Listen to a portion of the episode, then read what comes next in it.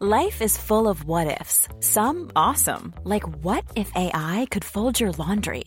And some, well, less awesome, like what if you have unexpected medical costs?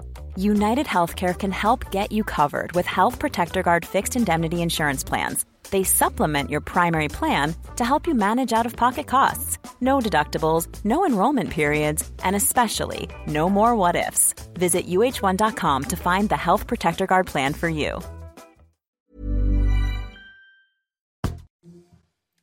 C'est News 5h59. Bienvenue à tous. Merci d'être avec nous à la une. Ce matin, des patrouilles renforcées sur les plages autour de Calais pour tenter de freiner les passages de migrants dans les petits bateaux. On a suivi des gendarmes. Vous allez voir. Gérald Darmanin annonce la construction d'un nouveau centre de rétention administrative, 180 places supplémentaires. En Gironde, c'est loin d'être suffisant, nous dira Florian Tardif. A tout de suite, Florian. Une femme blessée alors qu'elle se trouvait chez elle. Elle a reçu des plombs tirés par un participant à un cortège de mariage à Soissons. Amaury Bucco va vous raconter ce qui s'est passé. L'Arménie, à nouveau visée par des tirs azéris ces dernières heures. Cette guerre dans un pays chrétien a-t-elle été oubliée? Je poserai cette question à Harold Iman, envoyé spécial de CNews dans la capitale arménienne, Erevan. Il sera en direct avec nous. Amazon va se séparer de 10 000 employés. C'est le plan de licenciement le plus important de l'histoire d'Amazon. Le Guillot pour les explications. A tout de suite, le Mic. À Calais, les tentatives de traversée de migrants vers l'Angleterre sont toujours aussi nombreuses. Nos équipes ont pu suivre une patrouille de gendarmes. Oui, les patrouilles de gendarmes qui surveillent la zone de jour comme de nuit. Reportage de Jeanne Cancard et Fabrice Elsner avec le récit de Clémence Barbier. C'est une zone d'attente. Chaque jour, ces gendarmes traquent ces points de passage pour les migrants près des plages de Calais. C'est euh, couverture, couverture, couverture, euh, des vêtements. Des effets personnels sont laissés à l'abandon juste avant le départ pour le Royaume-Uni. À quelques mètres d'ici, du matériel de sauvetage caché dans ces arbustes. C'est une aide à la flottabilité, mais c'est pas un gilet de sauvetage. Et qui feront pas forcément leur, euh, office euh, au milieu de, la Manche. Quoi. 11 km de littoral sont surveillés quotidiennement par ces gendarmes. Avec leurs drones équipés de jumelles thermiques, ils peuvent détecter la présence de migrants. Donc quand on les repère, après on peut mettre en place des dispositifs euh, par rapport à où on les voit, savoir où on pense où ils vont être livrés. La mission première, c'est empêcher les, embarcations de prendre la mer parce que c'est très dangereux. Donc c'est la sauvegarde de la vie humaine. Et en deuxième lieu, si on peut intercepter en, parallèle les passeurs, ben, on s'en prive pas. Hein. La difficulté, détecter tous les membres d'un réseau de passeurs. Là, on a affaire des petites mains, c'est-à-dire qu'ils sont, euh, ils sont payés concrètement pour apporter le matériel, euh, donner une direction, euh, un point de rassemblement, un point de, un point de regroupement pour les, étrangers en situation irrégulière, mais ce n'est pas les, les têtes de réseau. Selon ces gendarmes, les passeurs empochent près de 80 000 euros par traversée. Le sort des migrants de l'Ocean Viking, 190 d'entre eux ont été accueillis dans un centre de vacances à Gien.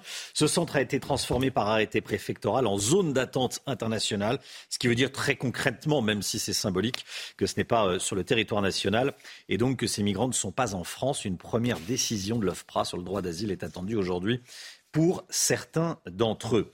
Gérald Darmanin annonce la construction d'un nouveau centre de rétention administrative en Gironde. Il devrait accueillir 140 places supplémentaires. Florian Tardif, c'est loin d'être suffisant. Hein. Oui, c'est l'annonce euh, qu'a faite euh, hier Gérald Darmanin sur les réseaux sociaux. Après consultation euh, des élus locaux, annonce le ministre de l'Intérieur, un centre de rétention sera créé à Mérignac en Gironde. Doté de 140 places, il permettra, selon Gérald Darmanin, de renforcer nos capacités d'éloignement. Une première annonce qui fait suite au débat qui a eu lieu récemment sur nos capacités à expulser du territoire national les étrangers en situation irrégulière. Ces centres permettent en effet de maintenir dans un lieu fermé un étranger qui fait l'objet d'une décision d'éloignement dans l'attente de son renvoi. Actuellement, le pays compte un peu moins de 1800 places dans ces centres de rétention. Romain, 1800 places pour plus de 120 000 mesures d'éloignement prononcées par an. Nul besoin de prendre sa calculatrice pour se rendre compte qu'il y a un problème de place dans notre pays. C'est pour cela euh, que l'objectif est d'en créer 3000 répartis sur l'ensemble du territoire d'ici la fin du quinquennat. Grâce notamment, il faut le préciser, à un amendement déposé par Eric Ciotti, adopté par la commission des lois. Vous l'avez peut-être remarqué, le prix des œufs a nettement augmenté ces derniers jours à cause de la grippe aviaire. Il y en a de moins en moins dans les rayons, mais les prix augmentent, augmentent. Hein. Oui, ajoutez à cela la forte consommation de certains Français qui se rabattent sur les œufs pour avoir un apport de protéines moins cher que la viande. La demande est donc plus forte que l'offre. Conséquence, eh bien, le prix augmente. Reportage de Michael Chailloux en Loire-Atlantique. 3,54 euros les 6 œufs bio. Les mêmes étaient à 2,85 en mars dernier dans ce supermarché de la région nantaise. Le rayon œuf est assez bien fourni, mais les prix ont explosé. Les œufs, c'est sur les 6 derniers mois, ont pris 20%. Euh, mais après, euh, c'est pas aujourd'hui. Le gros risque, il est plutôt l'année prochaine. L'augmentation de l'énergie, tout ça, ça va vraiment entrer en vigueur euh, bah, au 1er janvier. Quoi. Direction une exploitation de taille moyenne pour mieux comprendre. Ici, on récolte 9200 œufs par jour en un an, le coût de production s'est envolé car le prix des céréales que mangent les poules a fait un bond de 30%. Le second facteur, c'est la grippe aviaire qui a décimé les élevages, comme ici au printemps dernier. Du 13 mars 2022 au 8 juillet 2022, on a eu un vide, un vide sanitaire. Pas d'animaux. Pas d'animaux. Le nombre d'œufs qu'on n'a pas, que les poules n'ont pas produit, on, peut, on est à peu près à 1 500 000 œufs. Tout ce qui est rare est cher, dit le proverbe, et ce n'est pas fini. Avec le retour de la grippe aviaire, 700 000 volailles ont déjà été abattues depuis le début de l'été. Tous les produits dans lesquels on trouve des œufs, les gâteaux, les brioches par exemple, devraient aussi voir leur prix grimper. La réforme de l'assurance chômage, elle doit être votée aujourd'hui à l'Assemblée nationale. Jeudi au Sénat, ce projet de loi doit répondre à la difficulté de recrutement rencontrée par les entreprises. Et nous avons recueilli justement le témoignage de Benjamin Fouillet. Il est gérant d'une entreprise de couverture et il nous explique les euh, difficultés qu'il rencontre. Écoutez. Pour ma part, ça fait environ deux ans que je cherche, dont un an de manière plus dynamique, on va dire. Euh, ça a vraiment été très très calme en termes de réponse. Euh, et là, euh, voilà, ça a bougé depuis un mois. Euh, mais c'est pas que je ne voyais pas de gens intéressés ou pas, c'est que je voyais personne, mais personne, personne. C'est vraiment, je pense que c'est, je sais pas si c'est nos métiers qui n'intéressent pas ou si. Après nous, donc on est dans le département de la Mayenne avec un très très faible taux de chômage. Mais voilà, c'était zéro. Ça commence à bouger un tout petit peu. J'espère que ça va durer, que ça, ça va se concrétiser. La Chine et la France doivent unir leurs forces contre la guerre en Ukraine. C'est l'appel d'Emmanuel Macron au sommet du G20 à Bali. Il a lancé cet appel à son homologue chinois Xi Jinping. Et les deux dirigeants se sont rencontrés cette nuit. Écoutez ce qu'a dit Emmanuel Macron. Notre entretien me permet de vous faire part cette fois-ci de vive voix de ma volonté de donner une nouvelle impulsion à la reprise de nos coopérations et en effet d'unir nos forces pour répondre tout à la fois aux grands enjeux internationaux, comme la guerre lancée par la Russie en Ukraine. Je partage votre souhait de tout faire pour que la présidence indonésienne puisse faire de ce G20 un succès et nous permettre de bâtir ce qui est, je crois, de l'intérêt et de la Chine et de la France, c'est-à-dire une véritable stabilité. La sécurité. L'Assemblée nationale a commencé l'examen du projet de loi sécurité porté par Gérald Darmanin. Cette loi prévoit d'ajouter 15 milliards d'euros supplémentaires sur 5 ans au budget des forces de l'ordre. La partie budget a d'ailleurs été votée cette nuit, Chana. Mais concrètement, que contient ce texte? On voit ça avec Amina Tadem et Clémence Barbier.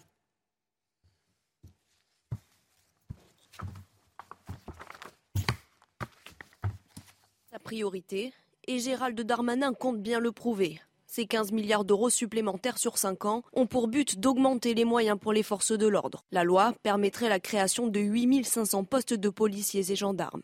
Le texte insiste notamment sur la lutte contre la cybercriminalité. Un numéro d'urgence doit être mis en place pour faire face à la multiplication des cyberattaques. Autre volet important du projet de loi, l'outrage sexiste. Plusieurs mesures devraient entrer en vigueur pour simplifier la procédure pénale. La plainte pourra être déposée par visioconférence. Enfin, certaines peines encourues, dont les violences faites aux élus, les rodéos urbains et les refus d'obtempérer, ont été aggravées par le Sénat lors du premier examen de la loi. Dépourvu d'une majorité à l'Assemblée, le gouvernement compte sur le soutien de la droite pour faire passer le texte. Si le groupe du Rassemblement national est encore indécis, les insoumis, eux, se préparent à voter majoritairement contre le texte. Je veux des policiers de proximité qui soient des gardiens de la paix, euh, qui soient pour la désescalade, euh, qui soient en capacité de faire usage de leur discernement et pas d'être contrôlés eux-mêmes par, par tout un appareillage de haute technologie.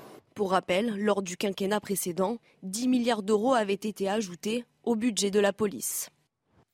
Regardez ces images. Euh, un drame en Chine. Un, conducteur a perdu le contrôle de sa Tesla et a tué deux personnes. On voit ce conducteur lancé à vive allure, slalomer pour éviter les, obstacles. En fait, il n'arrive pas à freiner. La voiture s'est emballée. Bah oui, c'est ce qu'il dit. Le conducteur de 55, 55, ans affirme avoir tenté en vain de presser la pédale de frein. Alors il évite de justesse une moto avant de percuter un cycliste oh et un autre véhicule. Voilà.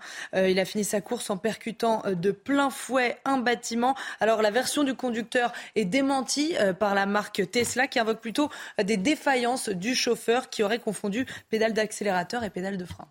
Bon, il va y avoir une, enquête, toujours est-il. Il, y a, euh, il y a deux morts. 6h09, le sport avec la qualification des Bleus au mondial de basket. Regardez CNews Chronique Sport avec Colissimo Facilité, la solution d'affranchissement en ligne dédiée aux professionnels pour simplifier les envois et suivi de colis.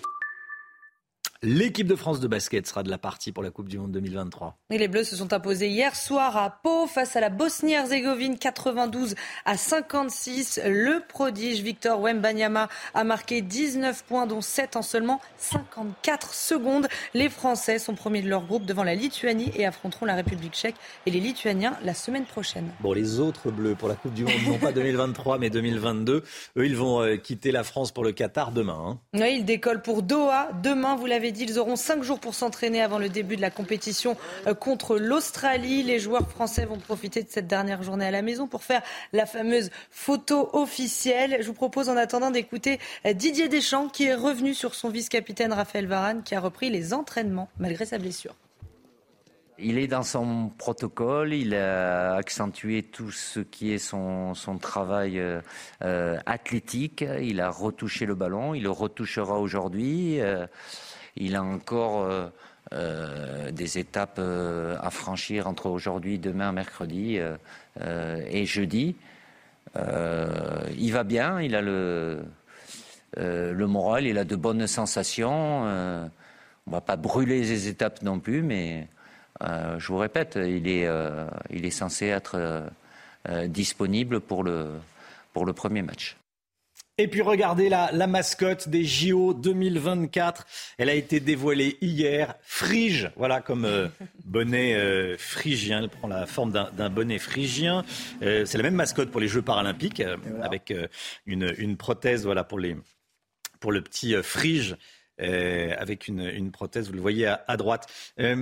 Vous ne trouvez pas qu'elle ressemble à quelque chose, à ceux qui ont un petit souvenir euh, de la vie politique dans les, dans les années 80. Le RPR, regardez, c'est exact, ah exactement la même chose. Jacques Chirac, euh, voilà, clin d'œil à Jacques Chirac, euh, qui, était, qui était le président du RPR. C'est amusant.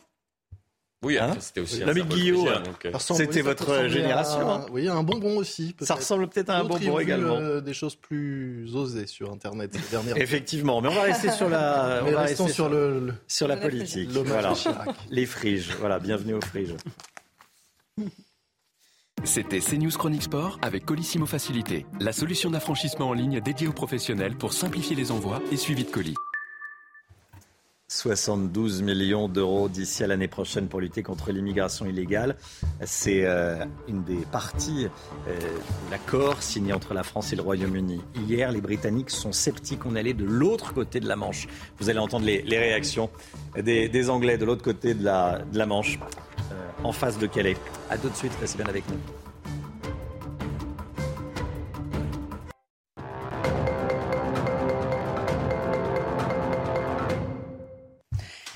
6h15, le point info et ce chiffre, c'est officiel. On est actuellement 8 milliards sur Terre. Toutes les deux secondes, on compte deux humains de plus. Une hausse qui inquiète à l'heure du réchauffement climatique et du manque de ressources. Et selon les prévisions de l'ONU, ça ne devrait pas s'arrêter là. En 2050, on devrait être 10 milliards d'humains sur Terre. Il est temps de mettre fin à la guerre destructrice de la Russie. Volodymyr Zelensky a pris la parole cette nuit au sommet euh, du G20 à Bali. Le président ukrainien a dénoncé les menaces folles de recours à l'arme nucléaire de Moscou. Volodymyr Zelensky qui a également proposé un échange total de prisonniers entre la Russie et l'Ukraine. Nouvel essai pour la mission Artemis 1 de la NASA. Une troisième tentative est prévue demain matin depuis la Floride. La fusée la plus puissante du monde décollera à 7 heures heure française sans personne à bord pour faire le tour de la Lune sans y atterrir. La météo s'annonce coopérative avec 90% de chances de temps favorable deux humains de plus sur Terre chaque seconde. C'est énorme. Hein, c'est énorme. 8 milliards. On devrait monter à 10 milliards. On sera avec un, démographe. Vous entendrez un démographe à 6h30. Allez, 72 millions d'euros d'ici l'année prochaine pour lutter contre l'immigration illégale. L'accord a été signé entre la France et, et le Royaume-Uni hier. On en a beaucoup parlé. On vous a montré les images en direct. Objectif augmenter de 8 à 900 le nombre de policiers et gendarmes supplémentaires sur les plages françaises. C'est un accord qui ne fait pas l'unanimité chez les Britanniques, hein, Chana. Oui, puisqu'ils doutent de son efficacité, notamment dans la ville de Folkestone, où les migrants débarquent après avoir traversé la Manche. Écoutez. Je suis un peu sceptique parce que nous avons eu plusieurs accords dans le passé et qu'ils n'ont pas fonctionné. Je ne sais pas vraiment ce que les Français vont faire. Est-ce qu'ils vont les garder ou est-ce qu'ils vont les envoyer ailleurs? Au milieu de tout ça, il y a des gens, des gens qui souffrent et des gens qui sont victimes de la traite d'êtres humains. Ça me brise le cœur quand je vois ça. Le problème dure depuis de nombreuses années et je pense que nous parlerons encore de la même chose dans 20 ans. Tout ce que je peux dire, c'est que le Brexit a causé un énorme problème à cet égard. Voilà ces réactions à Folkestone. Je voulais qu'on parle ce matin d'une guerre oubliée, la guerre entre l'Arménie et l'Azerbaïdjan. Un pays chrétien, l'Arménie, qui subit les assauts de son voisin. Il y a eu à nouveau hier soir des tirs à la frontière effectués par euh, les Azéris. On rejoint Harold Iman en direct avec nous, envoyé spécial, en direct de la capitale arménienne, Erevan. Bonjour Harold, en direct euh, pour CNews, bien sûr. Harold, euh, pourquoi ce conflit semble oublié depuis la France Expliquez-nous. Alors, euh, c'est un conflit qui porte sur euh, un territoire disputé de 12 000 kilomètres carrés entre l'Arménie et l'Azerbaïdjan. Euh, qui s'appelle Nagorno-Karabakh.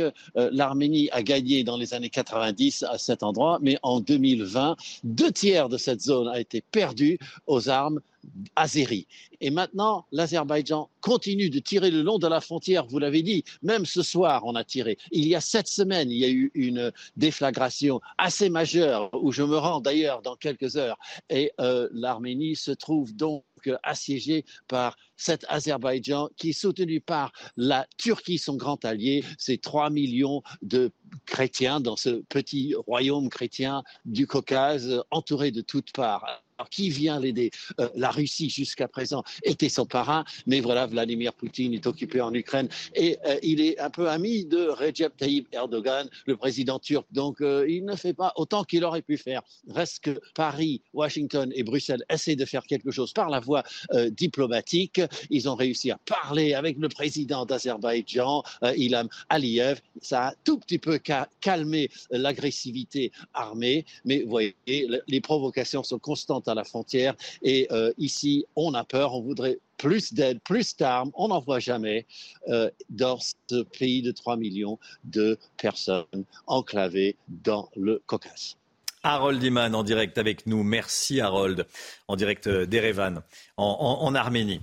Cette histoire que je voulais qu'on raconte ce matin, un nouveau cortège de mariage qui dégénère. Une jeune femme a été blessée par balle samedi en marge d'un mariage à Soissons dans l'Aisne. Amaury Bucco avec nous. Qu'est-ce qui s'est passé, Amaury? Oui, Romain, les faits se sont déroulés euh, samedi vers 14h45 dans le quartier sensible de Presles à Soissons. Avant de se rendre à la mairie, un cortège de mariage s'est offert une déambulation dans les rues de ce quartier. Des voitures de sport immatriculées en Pologne avait été loué pour l'occasion. Et puis des membres de cette noce ont tiré en l'air avec des armes, dont un fusil de chasse. Une habitante de la rue, hein, qui se trouvait par hasard dans son appartement au septième étage, à proximité de la fenêtre, eh a été blessée par une de ces salves de plomb. Elle a 25 ans, elle a été touchée au visage et au bras.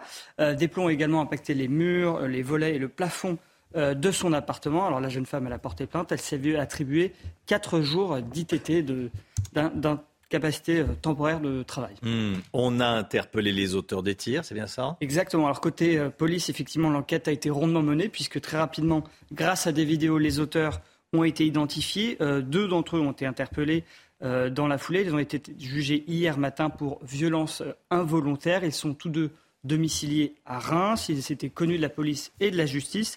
Sont âgés de 19 et 29 ans pardon, et ont été condamnés à des peines de prison sans mandat de dépôt, c'est-à-dire qu'ils ne vont pas aller derrière les barreaux. Et puis la justice les a également condamnés à une interdiction d'entrer en contact avec la victime, bien sûr, de paraître dans le département de l'Aisne où se trouve Soissons et une interdiction de port d'armes. Amaury Bucco, merci Amaury. Amazon va licencier 10 000 employés dans le monde. Pourquoi? Explication de Lomique Guillot dans un instant. A tout de suite. Bon réveil à tous. Rendez-vous avec Pascal Pro dans l'heure des pros, du lundi au vendredi de 9h à 10h30. Selon, une information du New York Times, Amazon prévoit de licencier 10 000 personnes dans le monde. Cette annonce fait suite au plan social chez Facebook. L'homme Guillot avec nous, rien ne va plus chez les géants de la tech. C'est vrai que ça fait beaucoup, hein, vous le disiez. Facebook a annoncé il y a quelques jours supprimer 13% de ses effectifs, un peu plus de 11 000 personnes. Et euh, il y a quelques temps également, c'est Elon Musk qui avait remercié la moitié des salariés américains de, Twitter, soit la moitié de 7500 euh, postes supprimés. Puis aujourd'hui, donc, on apprend que Amazon va supprimer 10 euh, 000 postes. C'est inédit hein, pour le site américain. Il faut dire que Amazon est un énorme employeur. Hein. Il compte 1,5 million de salariés dans le monde et euh, ces suppressions de postes, ça fait entre 1 et 3% de la masse salariale si on prend en compte ou non les, travailleurs saisonniers qui sont nombreux dans les entrepôts, notamment euh, au moment des fêtes. On ne connaît pas encore la répartition par pays de ces suppressions de postes. Amazon est présent évidemment un peu partout dans le monde. On sait juste que ça va concerner surtout les RH, la vente au détail et les personnes qui travaillent sur les liseuses, ces tablettes qui permettent de lire les livres. Comment on explique ces licenciements? Amazon ne va pas bien? Eh bien, Amazon ne gagne pas d'argent dans le commerce en réalité. Euh, le groupe en perd même. Hein. Ce qui finance Amazon, c'est surtout le, cloud, les services aux entreprises et la publicité. Pour le reste, la stratégie d'Amazon, c'est de dépenser sans compter pour euh, s'imposer comme le plus gros commerçant, enfin sans compter presque, puisqu'on le voit, il y, a, des limites avec ces suppressions de, postes. Il faut dire que le début d'année a été assez moyen pour Amazon, qui a annoncé 2 milliards de dollars de pertes au premier trimestre. Amazon avait d'ailleurs gelé les embauches il y a quelques mois. Rien qu'en arrêtant de remplacer les départs, ça faisait déjà 100 000 postes en moins au niveau du groupe. groupe qui fait face à des coûts qui explosent, hein, notamment bah, pour la livraison de tout ce que vous commandez sur le site. Alors si une entreprise aussi puissante qu'Amazon tremble, est-ce que ça veut dire que la crise menace toutes les entreprises de la tech. Oui, on peut le craindre. Hein. En effet, d'ailleurs, les autres groupes annoncent des résultats aussi euh, médiocres et pourraient annoncer des, suppressions de postes. C'est le cas euh, chez Microsoft, chez Apple ou encore chez Alphabet, la maison mère euh, de, Google. Plus généralement, un cabinet de conseil spécialisé dans le secteur de la tech aux États-Unis a calculé que près de 10 000 emplois ont été supprimés rien qu'au mois d'octobre. Ça fera plus de 100 000 emplois supprimés sur l'année. On n'est pas tout à fait au niveau de l'explosion de la bulle Internet de 2001, mais on pourrait s'en rapprocher. C'était votre programme avec les déménageurs bretons, des déménagements d'exception. On dit chapeau les bretons. Information sur déménageurs-bretons.fr. Beaucoup d'eau hier en fin de journée dans le Gard et l'Hérault. Le temps tout de suite, Alexandra Blanc. Et hop, France par brise. En cas de bris de glace, du coup, vous êtes à l'heure pour la météo avec France par brise et son prêt de véhicule. Ça a provoqué des inondations par endroits, Alexandra. Hein. oui, des inondations notamment dans le Gard ou encore euh, du côté de l'Hérault avec des conditions météo particulièrement agitées. Regardez ces images du côté de Lattès situé à quelques kilomètres seulement euh, du côté de Montpellier avec au programme des cumuls de pluie qui parfois ont localement dépassé les 120 à 130 mm avec donc des cumuls de pluie importants notamment du côté de Pras-le-Lez ou encore du côté de Villevieille, Villevieille pardon, dans le Gard. Donc vraiment des cumuls de pluie importants à Montarnon a eu l'équivalent de trois semaines de pluie en seulement euh, deux heures avec 36 mm relevés, avec donc des pluies importantes qui se décalent ce matin euh, sur l'est du pays, notamment sur la Corse, parce que la Corse du Sud a été placée sous surveillance par Météo France, avec euh, localement jusqu'à 100 mm de pluie attendue cet après-midi. Alors ce matin, un temps très instable, très mitigé, nouvelles perturbations qui arrivent par les régions de l'ouest. On retrouve également de la pluie entre la Côte d'Azur et la Corse, des vents tempétueux sur la façade ouest. Et puis dans l'après-midi, on va retrouver la même configuration, perturbation qui se décale, vent tempétueux à l'ouest, toujours du mauvais temps entre la côte d'Azur et la Corse. Attention, hein, si vous êtes sur la façade ouest de la Corse, vous aurez beaucoup d'eau. Les températures restent très douces et pour la suite du programme, eh nous allons avoir encore ce défilé de perturbations pour les journées de mercredi, de jeudi, mais également de vendredi où l'on attend des vents forts dans le sud. Et hop, France par brise. Malgré votre bris de glace, du coup, vous étiez à l'heure pour la météo avec France par brise et son prêt de véhicule. 6h30, bienvenue à tous. Merci d'être avec nous sur CNews. Vous avez jusqu'à minuit pour profiter des 30 centimes de ristourne sur chaque litre d'essence. Demain, ce ne sera plus que 10 centimes. On est allé dans une station-service où c'est la ruée pour faire le plein. Depuis ce matin, nous sommes officiellement 8 milliards d'humains sur Terre. Jusqu'à combien de temps? Jusqu'à quand euh, le compteur va continuer à monter? Réponse dans ce journal. Nouvelle phase de concertation sur les retraites. Le ministre du Travail propose plus de 1100 euros mensuels pour une carrière complète. On est avec Lomic Guillot pour les détails. A tout de suite, Lomic. Le nombre des cambriolages en hausse. On a suivi une patrouille de gendarmes en Gironde. Ils ne laissent rien passer et retrouvent souvent les voleurs. Vous allez voir comment ils s'y prennent. Et puis cette nuit, Volodymyr Zelensky s'est exprimé au sommet du G20 qu'il a nommé le G19 en excluant la Russie. Il a demandé aux pays membres de mettre fin à la guerre destructrice menée par Moscou. Vous allez l'entendre. Dernière ligne droite, donc, pour profiter de la ristourne gouvernementale à la pompe ce soir à minuit. Elle va passer de 30 à 10 centimes. Vous êtes beaucoup à faire votre plein pour profiter une dernière fois de ces prix. Les conséquences, hier, 13% des stations-service françaises étaient euh, totalement à sec. Reportage de Florian Paume dans les Hauts-de-Seine avec le récit de Clémence Barbier. Des files d'attente qui s'allongent et des automobilistes à cran. Ils sont nombreux à s'être pressés dans les stations-service hier soir. Cet emballement à la pompe s'explique par la baisse de la ristourne dès demain. Elle passera de 30 à 10 centimes. Sur un plein, je pense, je ne sais pas, il y a 20 centimes de différence entre à partir de mercredi. Je pense que ça vaut le coup. Si on peut économiser de l'argent, euh, euh, c'est toujours, euh, toujours bon à prendre. Quand on met 60 litres, je vous laisse compter. Ça fait quand même assez, assez important, quoi soit une hausse de près de 12 euros sur un plein. Si certains espèrent la reconduite de cette remise de 30 centimes, d'autres accusent le coup. Je vais essayer de faire sinon le plus possible euh, de mes trajets à pied, mais bon, y a, pour les courses et pour aller travailler, c'est compliqué. On voit quand même euh, les prix sont élevés, hein, on peut le voir, mais bon, euh, ça va faire encore plus mal quand ce sera fini. J'ai pas le choix que d'utiliser mon véhicule, donc bah, je vais faire comme tout le monde, je vais faire le plein et puis je vais serrer les dents. Cette remise de 10 centimes durera jusqu'au 31 décembre. Pour 2023, le gouvernement prévoit une aide ciblée pour les automobilistes ayant du mal à joindre les deux bouts. C'est officiel, la Terre a passé un seuil symbolique. On est actuellement 8 milliards d'humains sur Terre, même un petit peu plus, parce qu'il y a euh, deux naissances toutes les secondes sur Terre. Et selon les prévisions euh, de l'ONU, cette hausse ne devrait pas s'arrêter là. Regardez euh, cette courbe. On était 1 milliard en 1800, 8 milliards en 2022. Donc c'est le chiffre de ce matin. Et on sera 10 milliards en 2050 et plus de 10 milliards 400 millions en 2100. Alors je vous propose d'écouter les explications de Gilles Pison. Il est professeur au Muséum national d'histoire naturelle si on se retourne en arrière, on était un milliard d'humains en 1800. On est 8 milliards aujourd'hui et les projections des démographes annoncent que nous serions 2 milliards de plus, donc 10 milliards en 2050, mais guère plus ensuite. Les projections des Nations Unies annoncent 10,4 milliards en 2100 donc, euh, si vous voulez, la population mondiale aura été décuplée en trois siècles, entre 1800 et 2100, elle sera passée de 1 milliard à 10 milliards. Et le gros de la croissance démographique mondiale, eh ben, il est déjà derrière nous. Le sort des migrants de l'Ocean Viking. 190 d'entre eux ont été accueillis dans un centre de vacances à Gien. Ce centre a été transformé par arrêté préfectoral en zone d'attente internationale. Alors ce qui veut dire très concrètement, même si euh, c'est symbolique, que ce n'est pas le territoire national et donc ces migrants ne sont pas en France. Les équipes de CNews ont pu se rendre à l'intérieur de ce centre. Reportage d'Augustin Donadieu et Charles Baget avec le récit de Yael Benamou. Depuis samedi, ce centre de vacances est devenu un site sécurisé, surveillé 24 heures sur 24. c'est le standard, euh, Les seules personnes autorisées à entrer sont les élus de la République et les associations mandatées par le ministère de l'Intérieur.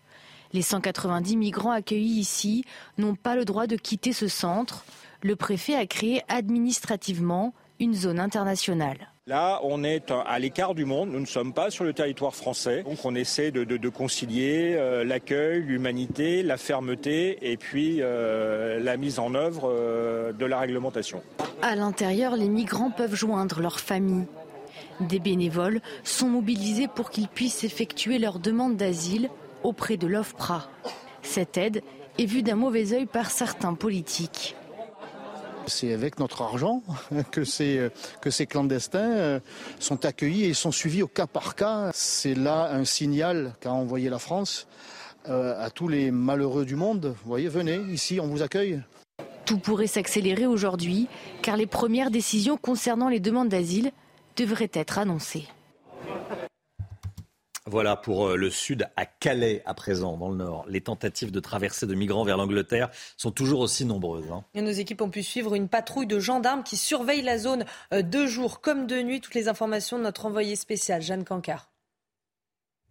Nous sommes ici à quelques centaines de mètres de la plage, dans un lieu assez difficile d'accès, un lieu très boisé qui sert finalement de zone d'attente pour les migrants qui restent ici parfois pendant plusieurs heures dans le froid.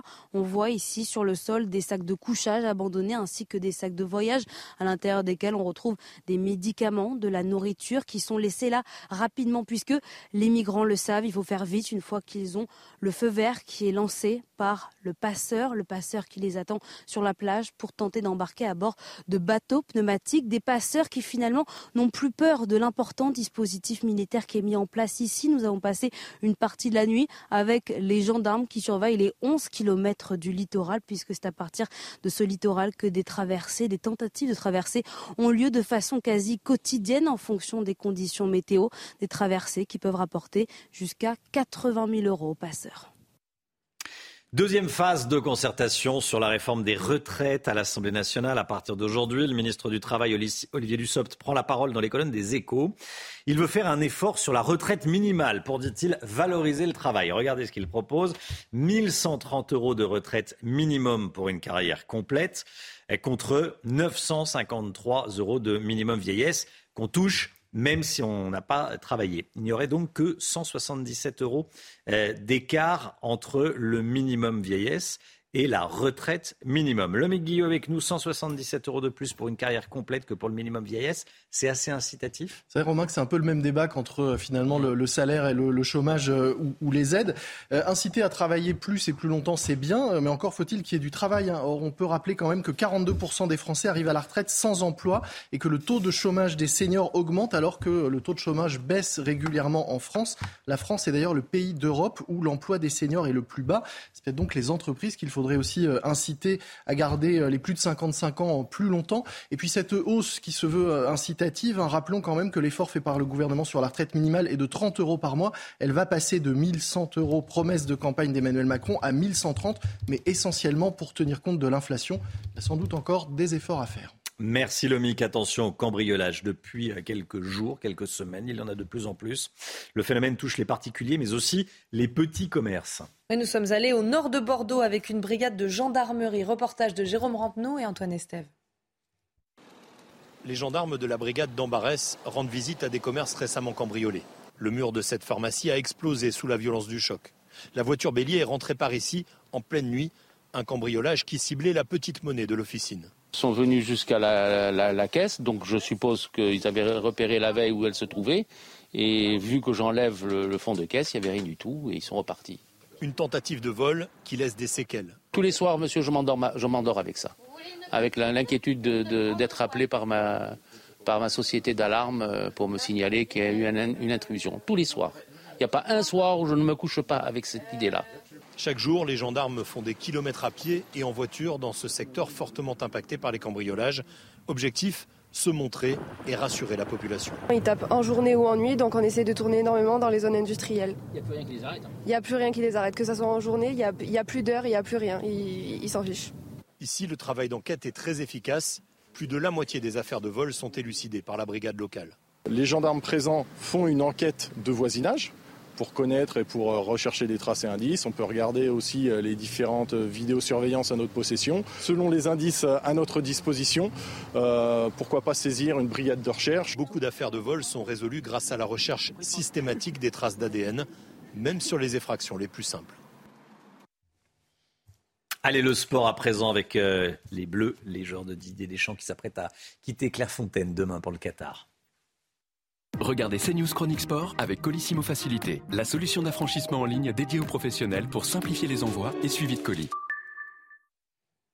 Décollage demain pour le Qatar, pour les, Bleus, pour l'équipe de, Didier Deschamps. On vous parle ce matin d'un nouveau coup dur pour les Bleus avant le mondial. Hein. Euh, Presnel Kimpembe est forfait pour le Qatar. Il est remplacé, on l'a appris hier dans la journée, par Axel Dizazi.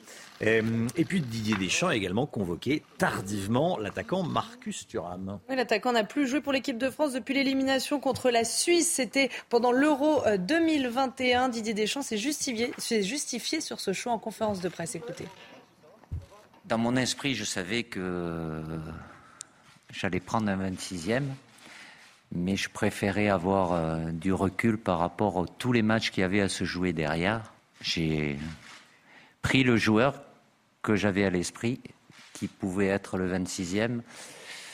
Il y a mercredi dernier, ben, il a été officialisé euh, aujourd'hui, mais c'est pas par rapport euh, à Karim ou à notre attaquant qui pourrait avoir euh, des inquiétudes.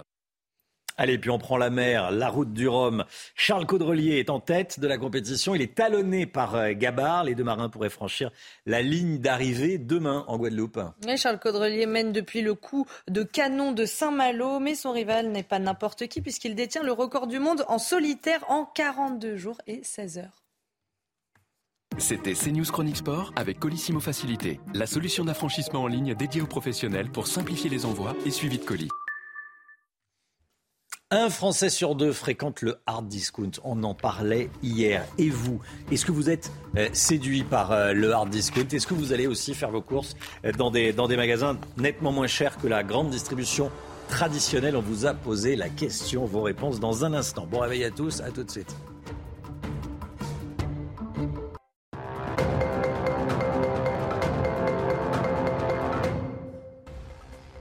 Il est 6h45 et on commence ce point info avec la deuxième phase de concertation sur la réforme des retraites. Le ministre du Travail, Olivier Dussopt, prend la parole dans les colonnes des échos. Il veut faire un effort sur la retraite minimale pour valoriser le travail, dit-il. Concrètement, il veut, la il veut la faire passer à 1130 euros pour une carrière complète contre 953 euros de minimum vieillesse. On est actuellement 8 milliards sur Terre. Toutes les deux secondes, on compte deux humains de plus. Une hausse qui inquiète l'heure du réchauffement climatique et du manque de ressources. Et selon les prévisions de l'ONU, ça ne devrait pas s'arrêter là. En 2050, on devrait être 10 milliards d'humains. Et puis nouvel essai pour la mission Artemis 1 de la NASA. Une troisième tentative est prévue demain matin depuis la Floride. La fusée la plus puissante au monde décollera à 7 heures heure française, sans personne à bord, pour faire le tour de la Lune sans y atterrir. Face à la hausse des prix, un ménage sur deux fait ses courses dans un magasin bon marché. C'est un chiffre de l'Institut IRI. Et comme tous les matins, on vous consulte, on vous donne la parole dans la matinale. Ce matin, on vous pose cette question. Face à cette hausse des prix qu'on peut qualifier d'historique, est-ce que vous aussi, vous êtes passé au hard discount pour faire vos courses? On est allé à la sortie euh, d'une supérette hard discount. Écoutez vos réponses, c'est votre avis. Avant, j'y allais, quasiment pas, quoi. Mais là, c'est tout est cher, la viande, tout. C'est incroyable, vraiment. Je venais déjà, mais j'accentue davantage. On essaie de, bah, de gagner quelques euros. Bah, j'y allais déjà avant, mais c'est vrai que là, avec euh, la hausse des prix, j'y vais beaucoup plus souvent qu'avant. Ouais. J'ai pas euh, un budget incroyable, donc euh, j'y allais déjà avant la hausse des prix. Mais bon, là, c'est vrai que c'est toujours, toujours plus avantageux, encore plus aujourd'hui.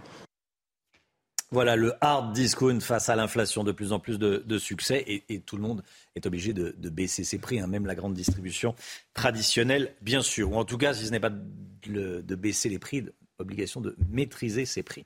6h47, Volodymyr Zelensky a pris la parole cette nuit au sommet du G20 à Bali, hein, il s'est adressé au G19. Selon ses mots, selon lui, euh, la Russie ne fait pas partie des pays membres. Le président ukrainien qui a demandé de mettre fin à la guerre destructrice menée par la Russie. Il est 6h47. Restez bien avec nous. Dans un instant, la politique avec Florian Tardif. On va parler de la réforme de l'assurance chômage. Le texte doit être voté cette semaine par le Parlement. Qu'est-ce que ça va changer concrètement? Les syndicats commencent à hum, grogner. Et oui, c'est euh, dans un instant. À tout de suite. Rendez-vous avec Jean-Marc Morandini dans Morandini Live du lundi au vendredi de 10h30 à midi.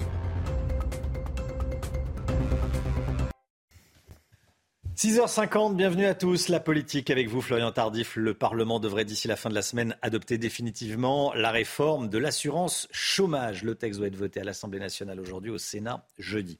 Florian, les, modalités d'indemnisation des, chômeurs vont être sérieusement durcies. Expliquez-nous. Oui, Romain, porté par Olivier Dussopt, le texte va permettre de moduler les conditions d'obtention de l'assurance chômage.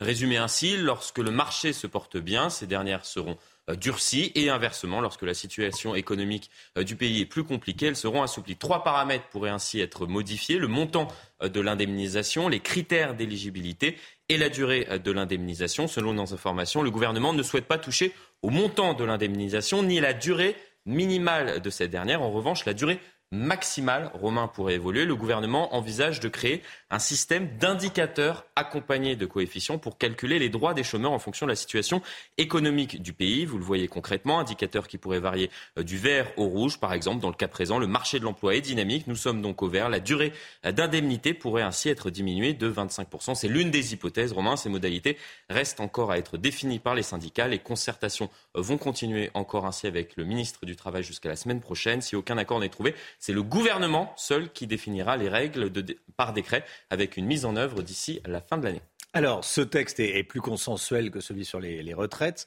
Euh, c'est un galop d'essai réussi pour le gouvernement, pour l'exécutif? Oui, Romain, et d'une, une première épreuve passée pour l'exécutif. La prochaine, celle sur les retraites, sera très certainement, et je m'engage peu en disant cela, plus complexe que celle-ci, mais en attendant, ni la gauche ni les syndicats n'ont réussi à faire barrage à ce texte. En effet, le mur dressé par les opposants au projet de loi était facilement enjambé euh, par l'exécutif grâce à un partenaire, un partenaire, la droite, Romain, à qui le gouvernement a donné quelques gages de mesures auxquelles Olivier Dussopt était opposé, ont été conservés en contrepartie du soutien des parlementaires de droite lors du vote du, vote du texte euh, cette semaine. La première prévoit l'instauration, je cite, d'une présomption de démission pour les salariés qui abandonnent leur poste concrètement.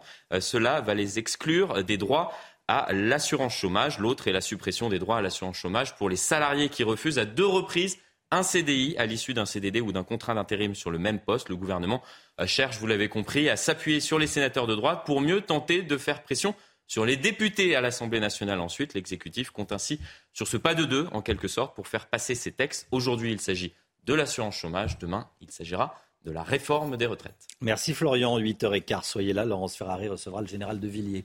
Général de Villiers, invité de la matinale. Pierre de Villiers à 8h15. Allez, la musique tout de suite. Rayon vert, on va écouter Rayon vert, c'est le nouveau titre de Mylène Farmer.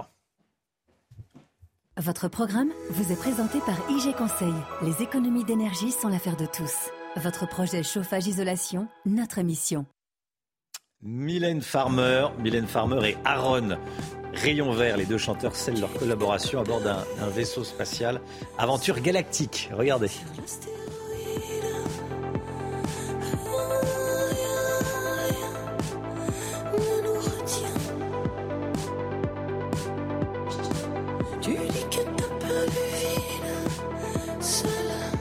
sur l'astéroïde.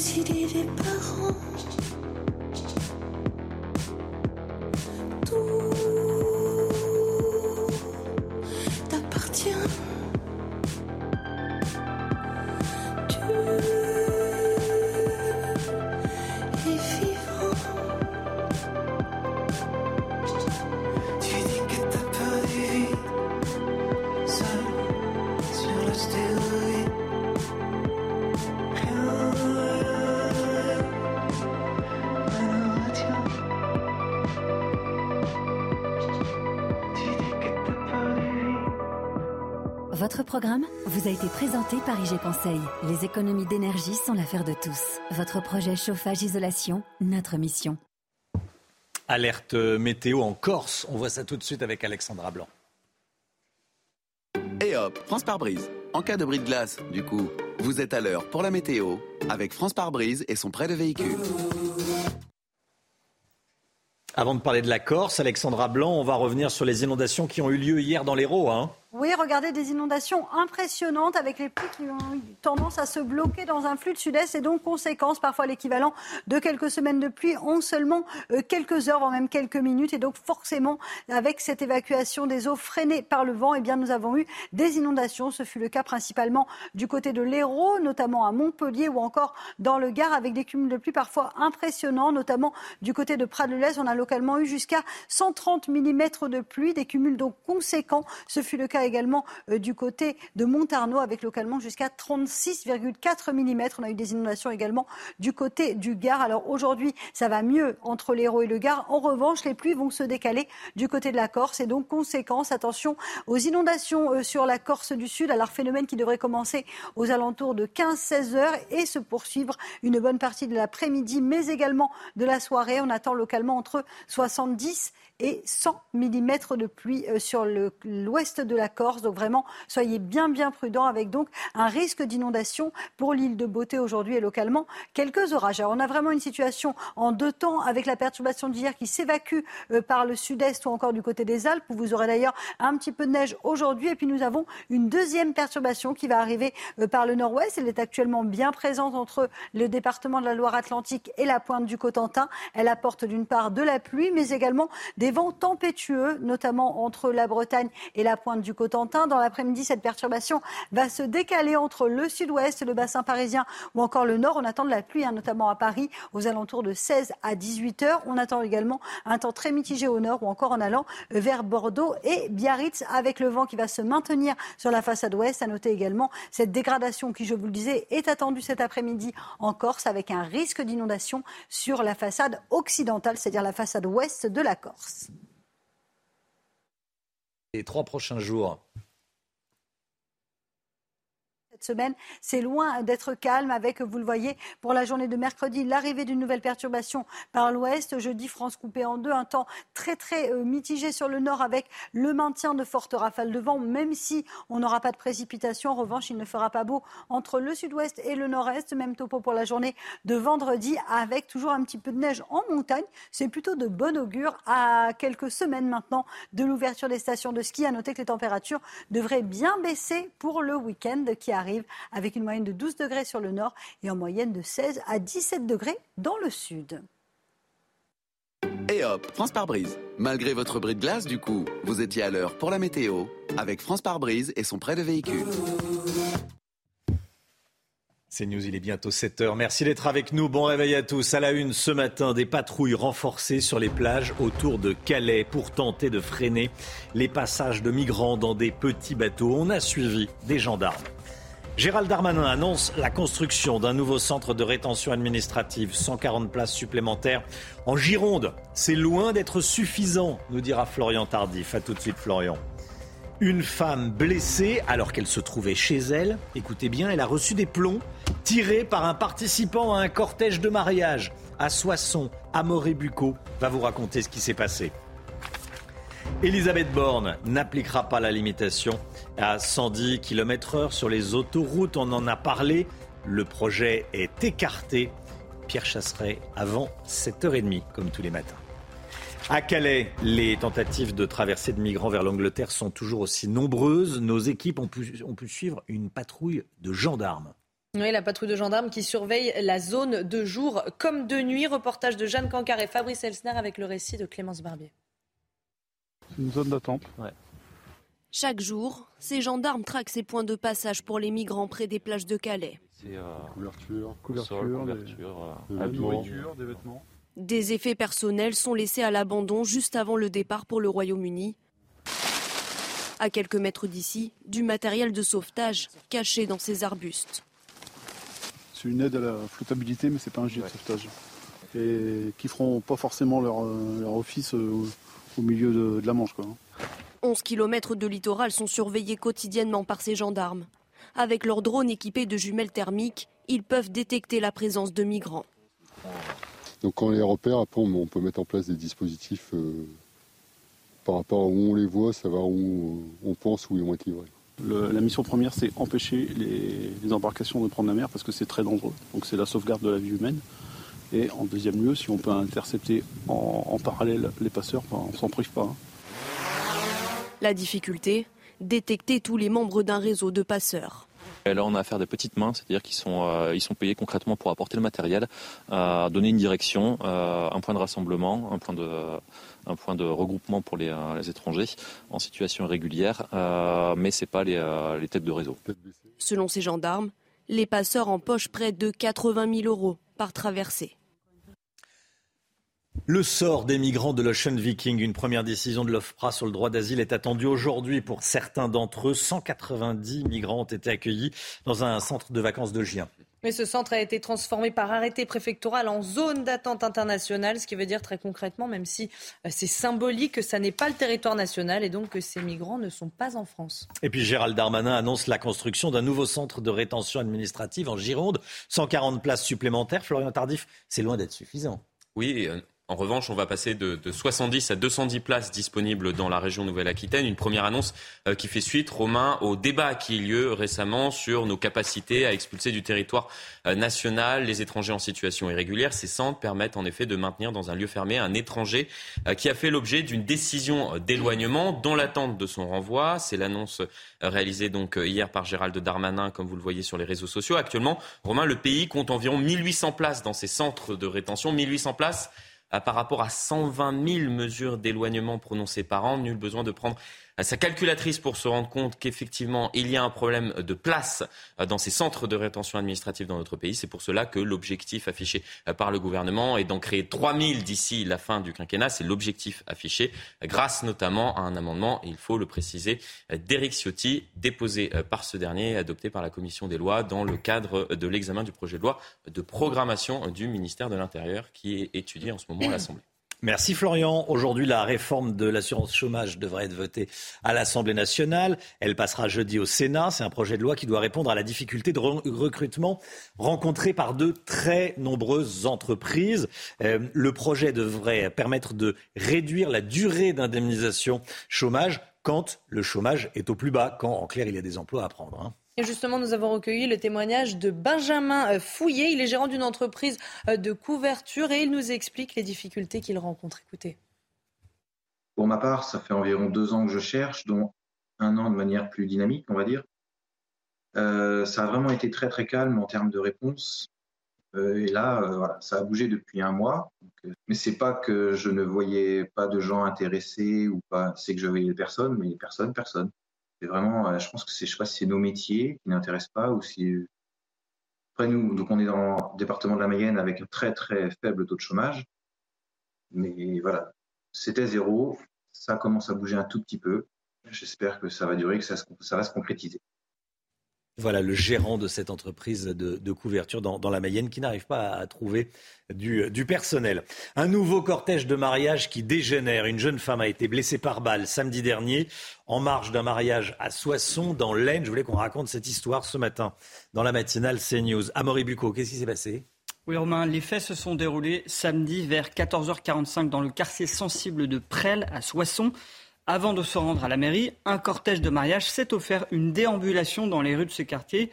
Des voitures de sport immatriculées en Pologne avaient été louées pour l'occasion. Et puis des membres de cette noce ont tiré en l'air avec des fusils de chasse, des armes. Une habitante de la rue, hein, qui se trouvait chez elle dans son appartement au septième étage, à proximité de, proximité la fenêtre, pardon, a été blessée par une salve de plomb. Elle a 25 ans. Euh, et elle a été touchée au visage et au bras, cette jeune femme. Alors des plombs ont également impacté le mur, le plafond et les volets de son appartement. La jeune femme a porté plainte, euh, bien sûr, et elle s'est vue attribuer 4 jours euh, d'ITT, d'interruption temporaire de travail. Amaury, on a interpellé les auteurs des tirs. Hein. Oui, alors ça, la, Qu'est-ce qu'on en sait?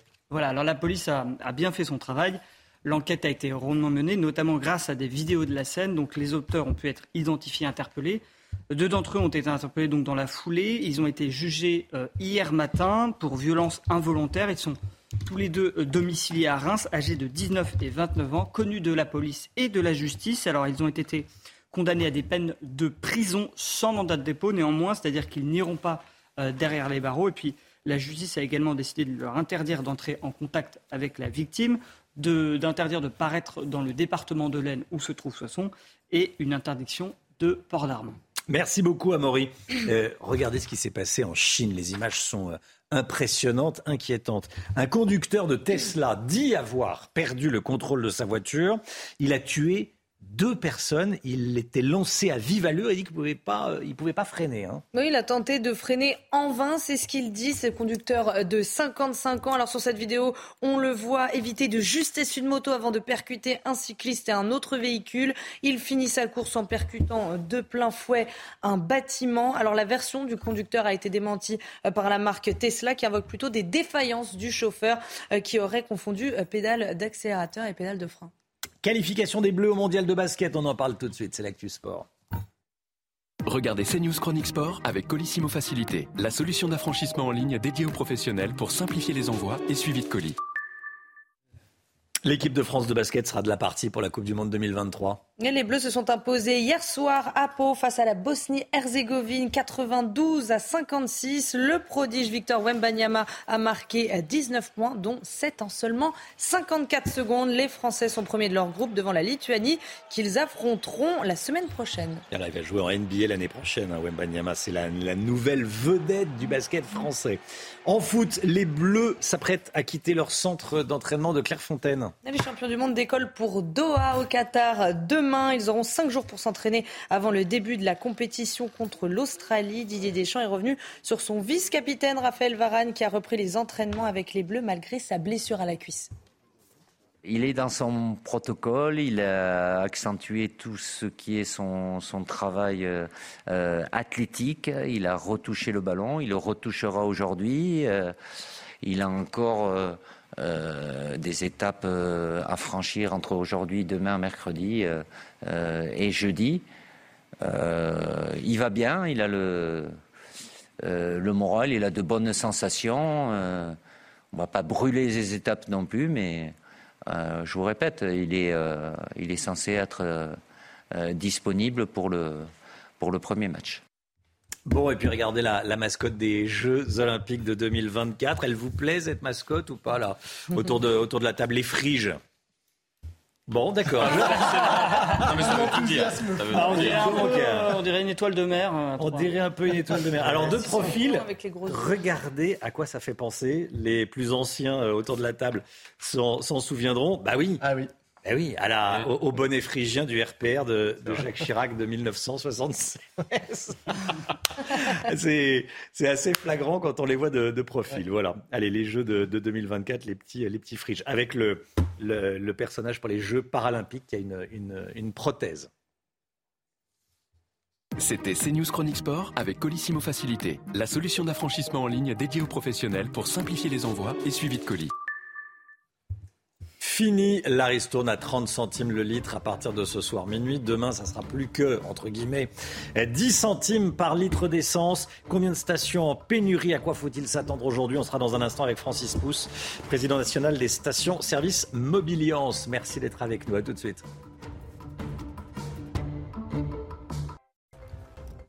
On est en direct avec Francis Pousse, président national des stations-service Mobiliance. Merci d'être avec nous. Plus que quelques heures donc pour profiter de la ristourne à 30 centimes par litre. Ce soir, fini les 30 centimes de, de ristourne. Ça passera à 10 centimes demain.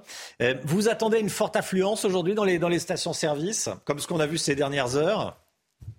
Oui, effectivement. Et c'est d'ailleurs pas qu'aujourd'hui, c'était aussi les jours passés, à peu près depuis le semaine euh, dernière où effectivement, selon les points de vente, on a relevé euh, entre plus 10 et plus 30 euh, de vente, ce qui est bien légitime. On comprend que le consommateur veuille profiter de cette remise supplémentaire, j'allais dire, jusqu'à ce soir. Hmm. Il y, a combien de stations en, pénurie, en rupture? Ce ne sont pas des pénuries, ce sont des ruptures, puisque du carburant, on en a sur le territoire français, hein, contrairement à la période de grève. Oui on estimait hier à, à peu près entre 15 et 20 euh, des stations qui manquaient euh, au moins d'un produit. Ah oui, 15 à 20 des stations manquaient soit de gasoil, soit de, soit de sans-plomb. Qu'est-ce qui est le plus difficile à, trouver? Alors aujourd'hui, c'est bien le samplon qui est le plus difficile à trouver puisque l'arrêt de nos raffineries françaises pendant les mouvements de grève a créé un manque en samplon. Or, euh, traditionnellement, on est autosuffisant en samplon. On produit sur notre territoire le samplon, on en exporte même en, temps normal, et à l'inverse, on importe du diesel. Donc le diesel, on a déjà les canaux d'importation, on a su comment faire. En revanche, pour le samplon, c'est plus problématique. Mais bon, aujourd'hui, les deux raffineries SO ont déjà redémarré depuis une bonne semaine. Il manque celle de euh, euh, la raffinerie de Normandie, qui devrait reproduire très très bientôt. Donc on est plutôt mieux, posé, mieux positionné qu'il y a quelques jours. Oui. Vous attendez à devoir faire la police dans les, euh, dans les stations-service, là Qu'est-ce qui vous remonte comme information? Bah, Effectivement, on a des stations où il y a de très très longues files d'attente, paralysant même le trafic euh, routier devant la station. Il faut que euh, les gens soient sages. du carburant, il y en a, mais effectivement, c'est en théorie jusqu'à ce soir. On aura peut-être quelques heures ou quelques jours de plus pour des stations qui auraient un stock remisé demain ou après-demain mais la fin de la, fin de la remise officielle, c'est bien ce soir. C'est bien ce soir. D'ailleurs, on, bascule sur une ristourne à, à 10 centimes par, euh, par litre. À quelle heure? C'est à, 0 heure pile, à minuit pile? Le décret prévoit que le carburant que vous avez acheté à moins 30 centimes, vous le revendez à moins 30 centimes. Donc ça veut dire que toutes les cuves ne seront pas vides ce soir à minuit et remplies dans la nuit, bien évidemment. Ça va s'étaler sur quelques jours, plus le volume de la station est important, plus elle va se réapprovisionner rapidement et, donc le prix va monter puisque on est incapable, euh, nous, station-service, avec une marge nette de 1 centime, euh, de dispenser ces 20 centimes dans les jours à venir. Ah oui, donc on peut, trouver encore de l'essence à moins 30 centimes. Demain, on pourra trouver encore de l'essence à moins 30 centimes demain. Oui, dans quelques endroits, je pense, tout à fait dans quelques euh, les, automates euh, où on paye sont pas euh, sont pas réglés pour que ce soir à zéro heure on passe de 30 à 10 centimes. Alors, on va pas trop rentrer dans les détails, mais dans certains cas, c'est possible puisque le contrat fait que la propriété du stock n'est pas forcément à la, mmh. à la station-service, mais au pétrolier. Donc, eux, par contre, ils doivent répercuter tout de suite. Une dernière question, Francis Pousse. 20 euh, centimes de plus par litre donc, euh, dans, les, dans les prochaines heures. Euh, ça fait beaucoup, l'essence est de plus en plus chère. Est-ce que vous constatez une baisse des volumes vendus? Alors, il faut avouer que depuis quelques mois, tout est un peu modifié par l'action de la remise. mais néanmoins, on n'a pas vendu non plus plus de carburant, par exemple, sur le mois d'octobre, alors que les prix étaient relativement accessibles. Je mmh. pense que euh, le consommateur a peut-être profité d'un ou deux week-ends euh, euh, en utilisant sa voiture alors qu'il avait prévu un autre mode de transport, mais, les gens sont devenus attentionnés à leurs dépenses en termes de carburant, puisque malheureusement, ça coûte cher. Merci beaucoup Francis Pousse, merci d'avoir été en direct avec nous ce matin sur CNews. Bonne journée à vous. Président national, président national des stations-service Mobiliance. Il est 7h15, bienvenue à tous. Tout de suite, c'est le point info, Chanel Housteau. Aujourd'hui, la réforme de l'assurance chômage devrait être votée à l'Assemblée nationale. Elle passera au Sénat jeudi. Objectif de cette réforme, répondre à la difficulté de recrutement et surtout atteindre le plein emploi. Volodymyr Zelensky a pris la parole cette nuit au sommet du G20. Il s'est adressé au G19 selon ses mots. Selon lui, la Russie ne fait pas partie des pays membres. Le président ukrainien qui a demandé de mettre fin à la guerre destructrice menée par la Russie. Et puis nouvel essai pour la mission Artemis 1 de la NASA. Une troisième tentative est prévue demain matin depuis la Floride. La fusée la plus puissante du monde décollera à 7 heures heure française, sans personne à son bord pour faire le tour de la Lune sans y atterrir. Et la météo s'annonce coopérative. 90% de chances de temps favorable. Allez, on va parler d'une enquête de Que choisir au sujet de l'inflation, de l'augmentation des prix avec des astuces, les astuces des marques pour ne pas augmenter les prix. Votre programme avec les déménageurs bretons, des déménagements d'exception. On dit chapeau les bretons. Information sur déménageurs-bretons.fr. En faisant vos courses, vous avez l'impression que les prix de certains produits augmentent moins que d'autres. méfiance, méfiance. Peut-être qu'en réalité, on ne vous vend plus exactement la même chose ou plus en même quantité. Hein. C'est ça Guillaume Exactement, Roman. On en a déjà parlé. Hein, pour tenter de faire euh, oublier euh, la hausse des prix, certaines marques pratiquent ce qu'on appelle le downsizing, réduction de taille ou la shrinkflation. En gros, elles mettent moins de produits dans un paquet tout en conservant le même prix unitaire, ce qui revient à vous faire payer plus cher le prix au kilo. Pour caricaturer, on pourrait imaginer par exemple euh, faire une boîte de 10 œufs au lieu de 12 qu'on vous vend au même prix, ce qui revient à augmenter le prix de l'œuf. Alors on en a beaucoup parlé, c'est pas illégal, sauf quand l'information n'est pas clairement indiquée ou que le prix au kilo n'a pas été modifié, ce qui peut arriver. Mais il y a d'autres techniques encore plus discrètes pour rendre moins visible la hausse des prix, notamment des matières premières. Et c'est ces techniques que l'UFC Que Choisir a recensées dans une enquête. Il y a par exemple ce qu'on appelle la cheapflation, l'inflation euh, euh, en réduisant le prix. Ça consiste à remplacer des ingrédients par des substituts de moindre qualité, donc moins coûteux, tout en maintenant là encore le prix du produit. On va par exemple mettre moins de beurre dans une recette, réduire la quantité de viande dans un plat préparé, ou encore remplacer euh, des fruits par un arôme artificiel. C'est légal? Oui, c'est légal tant que le consommateur est informé. Eh, mais pour ça, il faut aller voir les listes d'ingrédients, souvent tout petits sur les paquets. Et puis, il faut éventuellement avoir regardé les paquets précédents pour aller comparer, ce qu'évidemment euh, personne ne fait. Il y a encore plus subtil. On peut, chez certaines marques, tout simplement supprimer des ingrédients. L'UFC Que Choisir a ainsi observé qu'une barquette de margarine était passée de 510 grammes à 500 grammes, simplement en supprimant l'huile de palme. Alors, c'est bon pour la planète, ça réduit le poids, mais ça fait changer la nature du produit. Une autre marque de fromage, cette fois-ci, a modifié sa liste d'ingrédients elle n'a conservé que 4 ingrédients sur 8 auparavant. En supprimant les additifs, ces portions ont fondu de 4% de leur poids, mais le prix au kilo, lui, a augmenté de 11%. C'est un phénomène vraiment très, très répandu qui touche toutes les marques ou pas? Répandu, non, mais c'est mmh. un phénomène en augmentation, toujours selon que choisir. Sur 110 000 produits de marque nationale qui ont été euh, euh, observés euh, en drive entre 2021 et 2022, le downsizing ne concernerait que quelques dizaines, quelques grosses dizaines de produits, mais c'est des références très vendues. Hein. Par exemple, on parle d'une bouteille de soda orange très connue dont la taille est passée de 1,5 litre à 1,25, soit une baisse de 17% de la quantité, alors que le prix, lui, a augmenté de 19%. En réalité, en fait, comme tout a augmenté, on, se rappelle, que l'inflation sur l'alimentation est près de 12% et 16% même sur les produits frais. Ce qui doit vous mettre la puce à l'oreille, c'est si un produit reste au même prix. Dans ce cas-là, il il y a de fortes chances que soit l'emballage ait été revu et réduit, soit les quantités modifiées, soit la recette changée. Il y a de quoi devenir parano quand on fait ses courses. C'était votre programme avec les déménageurs bretons, des déménagements d'exception. On dit chapeau les bretons. Information sur déménageurs-bretons.fr. 7h20, merci d'être avec nous. Certains voulaient abaisser la limitation de vitesse sur euh, autoroute, qu'elle passe de 130 à 110 km/h. Eh bien, Elisabeth Borne a dit non, ce qui réjouit. Pierre Chasserel va nous expliquer pourquoi dans un instant. A tout de suite. Rendez-vous avec Pascal Pro dans l'heure des pros, du lundi au vendredi de 9h à 10h30. Il n'y aura pas de baisse de la limitation de vitesse à 110 km/h sur les autoroutes. La Première ministre Elisabeth Borne a sans doute été sensible aux arguments avancés par votre association 40 millions d'automobilistes, Pierre. Ben, ça fait un moment quand même. Hein. Et puis je ne vais pas vous cacher qu'on était aussi en tractation, notamment avec ses conseillers, parce que cette mesure n'était pas forcément la bonne. Et puis on avait très peur, donc, euh, de, avec toutes les craintes qui étaient autour de ça, parce qu'on en parlait beaucoup. Eh bien, ça y est, Elisabeth Borne a dit un nom très clair sa phrase, elle est claire, c'est on ne peut pas fonctionner à coup d'interdiction ce n'est pas la bonne voie. Voilà, c'est terminé. On n'en parle plus. Le président Macron avait déjà dit non il y a deux ans. Maintenant, le débat est tranché par le président de la République et par la première ministre. Je pense que le 110 km/h, on peut lui dire au revoir. Oui. Alors, elle s'était pourtant déclarée favorable à cette mesure il y a quelque temps. Oui, favorable à titre personnel, exactement. C'était à la suite de la Convention citoyenne pour le climat. Attention, elle n'était pas dans le même rôle. Elle n'était pas première ministre. Et le à titre personnel, eh bien, elle a bien compris qu'elle ne pouvait pas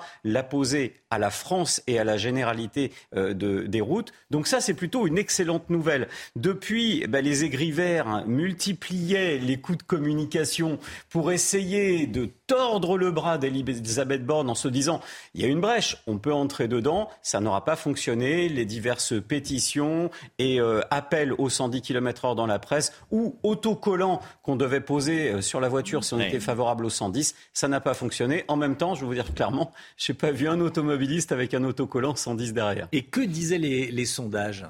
Alors les sondages, ça qu'en pensent les Français? Ça c'était merveilleux parce que les sondages qui avaient été télécommandés directement depuis les ONG vertes, eh bien, elle posait une question qui était notamment dans le sondage de l'IFOP pour agir contre le, euh, pour agir pour le climat, qui était êtes-vous favorable à titre personnel de baisser, abaisser votre vitesse sur autoroute pour faire des économies de carburant? Bien évidemment, tout le monde disait oui. Et puis de ce sondage, on avait tiré une conclusion qui était 67% des Français favorables à la baisse de la limitation de vitesse, ce qui n'était évidemment pas le cas. Eh bien, on en est sorti, c'est terminé, c'est le message à retenir, 110 km/h sur autoroute eh bien, c'est un bon conseil pour faire des économies de carburant, mais il n'y aura pas de baisse de la limitation généralisée. Il faut arrêter d'emmerder les Français. J'aime bien cette phrase. Hein? Je pense que c'est ce qu'elle c'est ce qu'elle s'est dit euh, en substance. en substance. Merci beaucoup, euh, Pierre Chasseret. 7h27. Restez bien avec nous. On est officiellement 8 milliards d'humains sur Terre depuis quelques heures. C'est le chiffre de l'ONU. C'est approximatif, bien sûr, mais c'est symbolique. On devrait monter jusqu'à 10 milliards. Quand? Euh, on va vous expliquer ça dans, un instant. Chaque seconde, là, en ce moment, euh, chaque seconde, il y a deux naissances. Deux naissances chaque seconde. Voilà. On en parle dans un instant dans le journal de 7h30. La météo, tout de suite, Alexandra Blanc. Et hop, France par brise. En cas de bris de glace, du coup, vous êtes à l'heure pour la météo avec France par brise et son prêt de véhicule. La météo avec vous, Alexandra Blanc, vous nous emmenez à Montpellier. Oui, où il y a eu des inondations hier, Romain, parfois l'équivalent de quelques semaines de pluie en seulement euh, quelques heures, avec au programme, vous le voyez, des inondations, avec des orages parfois stationnaires. Et donc, conséquence, on a eu euh, beaucoup d'eau euh, du côté de Montpellier ou encore dans le Gard où les cumuls de pluie parfois dépassaient les 130 mm. Alors, au programme aujourd'hui, le département de la Corse placé sous surveillance puisque l'on attend beaucoup d'eau sur la Corse du Sud, parfois l'équivalent de quelques semaines, avec en moyenne de 70 à 100 mm de pluie attendue. L'épisode va commencer cet après-midi et se poursuivre tout au long de la soirée, mais également de la nuit. Alors au programme, un temps assez mitigé, vous le voyez, entre la Côte d'Azur, la Corse ou encore en remontant vers le Jura, avec d'ailleurs un petit peu de neige sur les Alpes au-delà de 2200 mètres d'altitude. Et puis regardez, nouveauté, arrivée d'une nouvelle perturbation euh, par la Bretagne, avec donc de la pluie, mais également de bonnes rafales de vent de l'ordre de 90 km par heure. Dans l'après-midi, la perturbation progresse un petit peu plus sur les régions centrales,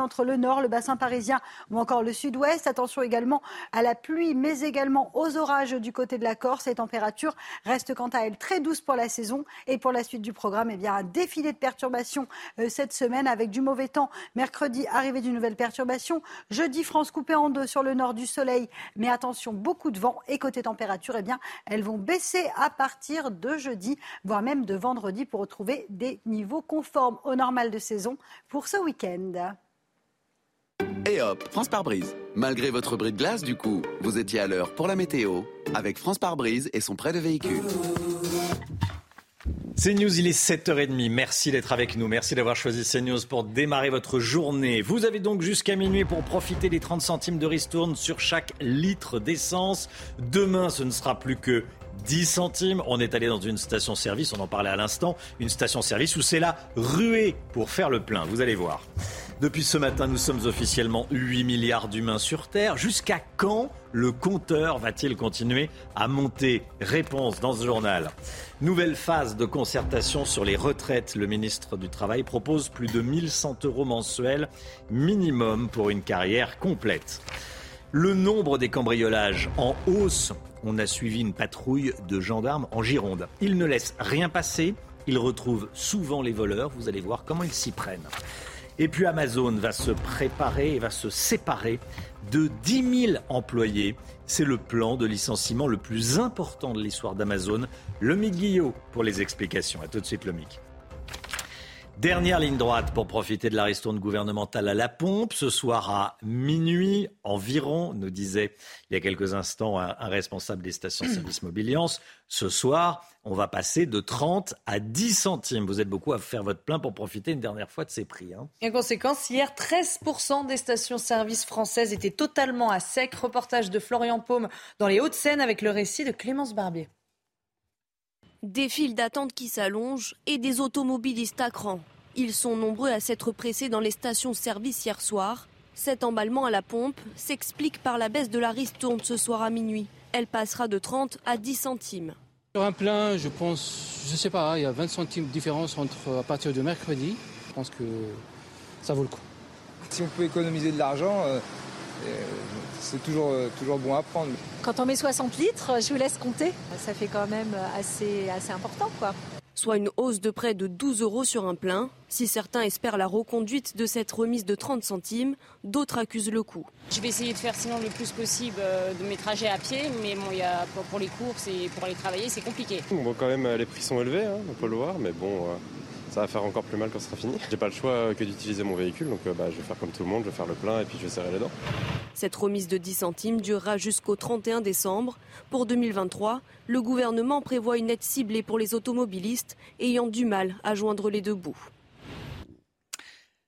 Ça y est, c'est officiel, la Terre a passé un seuil symbolique. On est actuellement plus de 8 milliards d'humains sur Terre, Chana. Hein. Et selon les prévisions de l'ONU, cette hausse ne devrait pas s'arrêter là. Regardez, on était 1 milliard en 1800. Nous sommes donc 8 milliards aujourd'hui. On sera 10 milliards en 2050 et ça va même monter à 10 milliards 400 millions en 2100. Alors je vous propose euh, d'écouter les explications de Gilles Pison. Il est professeur au Muséum national d'histoire naturelle si on se retourne en arrière, on était un milliard d'humains en 1800.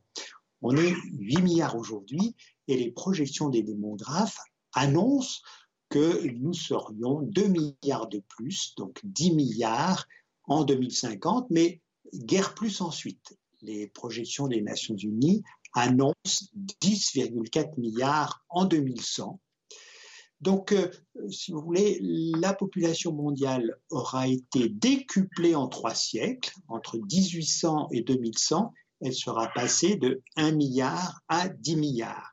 Et le gros de la croissance démographique mondiale, eh ben, il est déjà derrière nous. L'émigration, le sort des migrants de l'Ocean Viking, une première décision de l'OFPRA sur le droit d'asile est attendue aujourd'hui pour certains d'entre eux. 190 migrants accueillis dans un centre de vacances à Gien. Et ce centre a été transformé par arrêté préfectoral en zone d'attente internationale, ce qui veut dire très concrètement, même si c'est symbolique, que ça n'est pas le territoire national et donc que ces migrants ne sont pas en France. Les équipes de CNews ont pu se rendre à l'intérieur de ce centre. Reportage d'Augustin Donadieu et Charles Baget avec le récit de Benamou. Depuis samedi, ce centre de vacances est devenu un site sécurisé, surveillé 24 heures sur 24. le standard euh, des, chambres et des appartements. Les seules personnes autorisées à entrer sont les élus de la République et les associations mandatées par le ministère de l'Intérieur. Les 190 migrants accueillis ici n'ont pas le droit de quitter ce centre. Le préfet a créé administrativement une zone internationale. Là, on est à l'écart du monde, nous ne sommes pas sur le territoire français, donc on essaie de, concilier euh, l'accueil, l'humanité, la fermeté et puis euh, la mise en œuvre euh, de la réglementation. À l'intérieur, les migrants peuvent joindre leur famille. Des bénévoles sont mobilisés pour qu'ils puissent effectuer leur demande d'asile auprès de l'OFPRA. Cette aide est vue d'un mauvais œil par certains politiques. C'est avec notre argent que ces, que ces clandestins euh, sont accueillis et sont suivis au cas par cas. C'est là un signal qu'a envoyé la France euh, à tous les malheureux du monde. Vous voyez, venez, ici, on vous accueille. Tout pourrait s'accélérer aujourd'hui, car les premières décisions concernant les demandes d'asile devraient être annoncées. À Calais, les tentatives de traversée de migrants vers l'Angleterre sont toujours aussi nombreuses et nos équipes ont pu suivre une patrouille de gendarmes qui surveille la zone de jour comme de nuit. Toutes les informations, vous allez voir avec euh, Jeanne Cancard, envoyée spéciale sur place. Nous sommes ici à quelques centaines de mètres de la plage, dans un lieu assez difficile d'accès, un lieu très boisé qui sert finalement de zone d'attente pour les migrants qui restent ici parfois pendant plusieurs heures dans le froid. On voit ici sur le sol des sacs de couchage abandonnés ainsi que des sacs de voyage à l'intérieur desquels on retrouve des médicaments, de la nourriture qui sont laissés là rapidement puisque les migrants le savent, il faut faire vite une fois qu'ils ont le feu vert qui est lancé par le passeur, le passeur qui les attend sur la plage pour tenter d'embarquer à bord de bateaux pneumatiques, des passeurs qui finalement n'ont plus peur de l'important dispositif militaire qui est mis en place ici. Nous avons passé une partie de la nuit avec les gendarmes qui surveillent les 11 kilomètres du littoral, puisque c'est à partir de ce littoral que des traversées, des tentatives de traversées ont lieu de façon quasi quotidienne en fonction des conditions météo, des traversées qui peuvent rapporter jusqu'à 80 000 euros aux passeurs. Le taux de chômage, il vient de tomber. Le taux de chômage quasi stable au troisième trimestre en France, 7,3%. Voilà, 7,3% de taux de chômage. Deuxième phase de concertation à partir d'aujourd'hui sur la réforme des retraites. Écoutez bien, le ministre du Travail, Olivier Dussopt, prend la parole dans les échos. Il veut faire un, un effort, dit-il, sur le montant de la retraite minimale pour valoriser le travail. Ce sont les explications d'Olivier Dussopt. Il propose très concrètement plus de 1100 euros, probablement 1130 euros de retraite minimum pour une carrière complète, hein, contre 953 euros de minimum vieillesse. Le minimum vieillesse, on le touche même si on n'a pas travaillé. Ça ferait seulement, c'est un commentaire, c'est le mien, seulement 177 euros d'écart entre euh, ce qu'on touche quand on a travaillé toute sa vie et euh, ce qu'on touche si on n'a pas travaillé.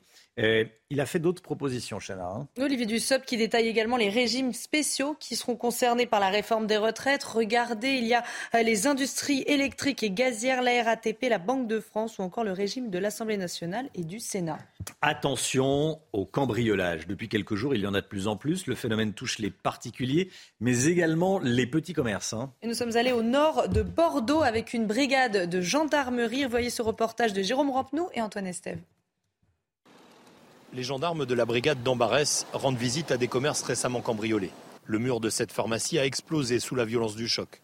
La voiture bélier est rentrée par ici en pleine nuit, un cambriolage qui ciblait la petite monnaie de l'officine. Ils sont venus jusqu'à la, caisse, donc je suppose qu'ils avaient repéré la veille où elle se trouvait. Et vu que j'enlève le, le fond de caisse, il n'y avait rien du tout et ils sont repartis. Une tentative de vol qui laisse des séquelles. Tous les soirs, monsieur, je m'endors avec ça.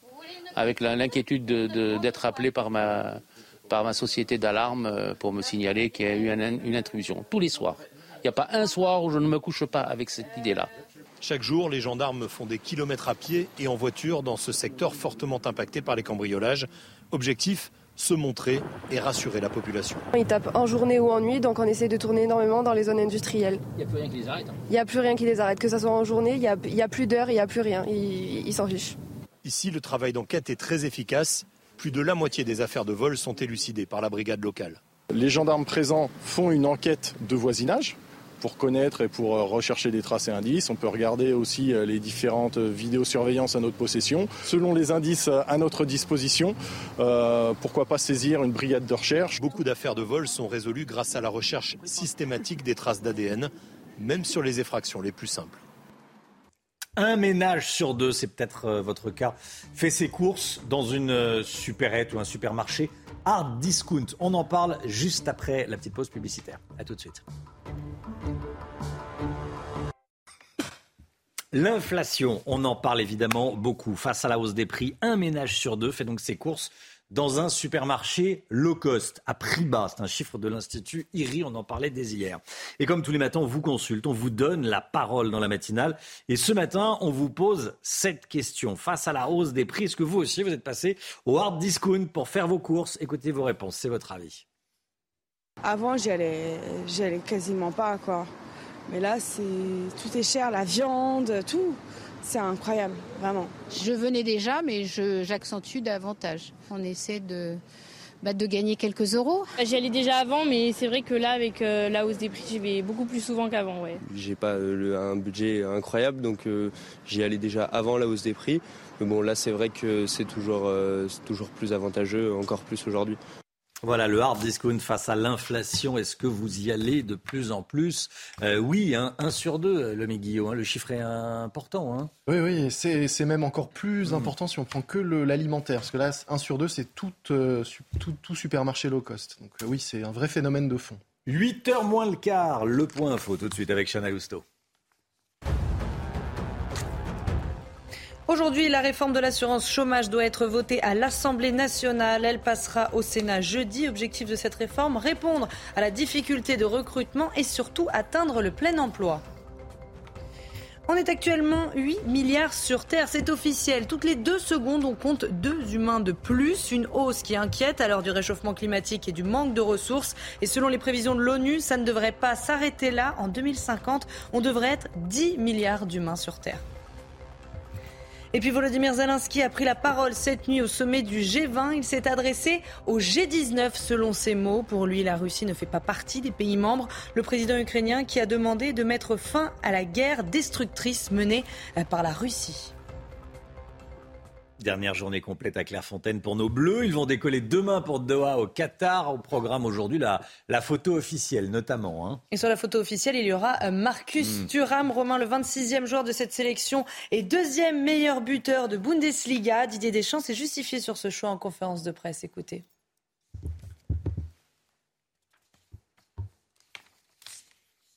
Dans mon esprit, je savais que j'allais prendre un 26e mais je préférais avoir euh, du recul par rapport à tous les matchs qu'il y avait à se jouer derrière. J'ai pris le joueur que j'avais à l'esprit, qui pouvait être le 26e.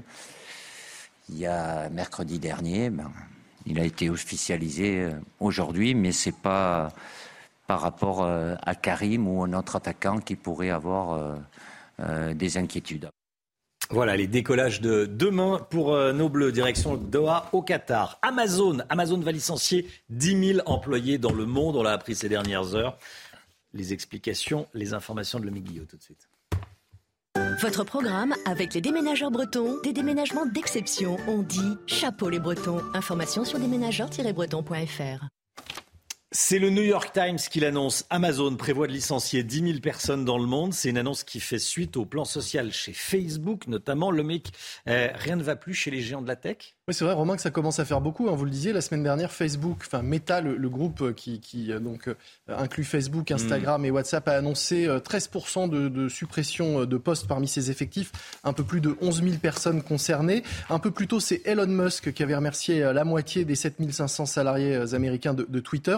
Et aujourd'hui, donc, on apprend qu'Amazon va se séparer de 10 000 collaborateurs, un plan social d'une ampleur inédite pour le géant du e-commerce, qui jusqu'à présent avait surtout beaucoup recruté. Il faut dire qu'Amazon Amazon, c'est un énorme employeur. Hein. C'est 1,5 million de salariés à travers le monde. Ces licenciements vont représenter entre 1 à 3% de la masse salariale selon qu'on prenne en compte ou non les travailleurs saisonniers qui sont très nombreux, notamment dans les, entrepôts euh, au moment des fêtes.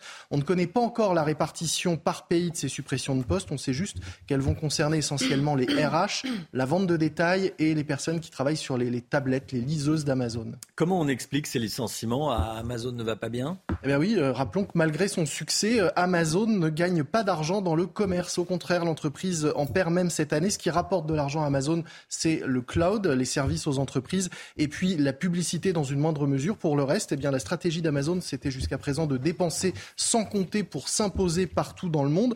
Sans compter, on en voit la limite. Hein. L'entreprise a annoncé euh, des pertes de 2 milliards au premier trimestre et avait déjà annoncé geler les embauches en ne remplaçant pas les salariés qui quittent l'entreprise. C'était 100 000 postes de moins euh, en août dernier euh, chez Amazon, par exemple ça, ça ne suffit pas hein, parce que l'entreprise, entre-temps, euh, a vu ses, ses, coûts exploser, notamment du fait de la livraison qui coûte plus cher euh, rapport au prix de l'essence qui augmente évidemment. Oui. Si une entreprise aussi puissante qu'Amazon tremble, euh, est-ce que ça veut dire que la crise menace toutes les entreprises de la tech? Oui, on peut le craindre. En effet, d'ailleurs, d'autres entreprises annoncent des, des, résultats euh, décevants en cette fin d'année. C'est le cas notamment de Apple, Microsoft ou encore Alphabet, la maison mère de, de Google.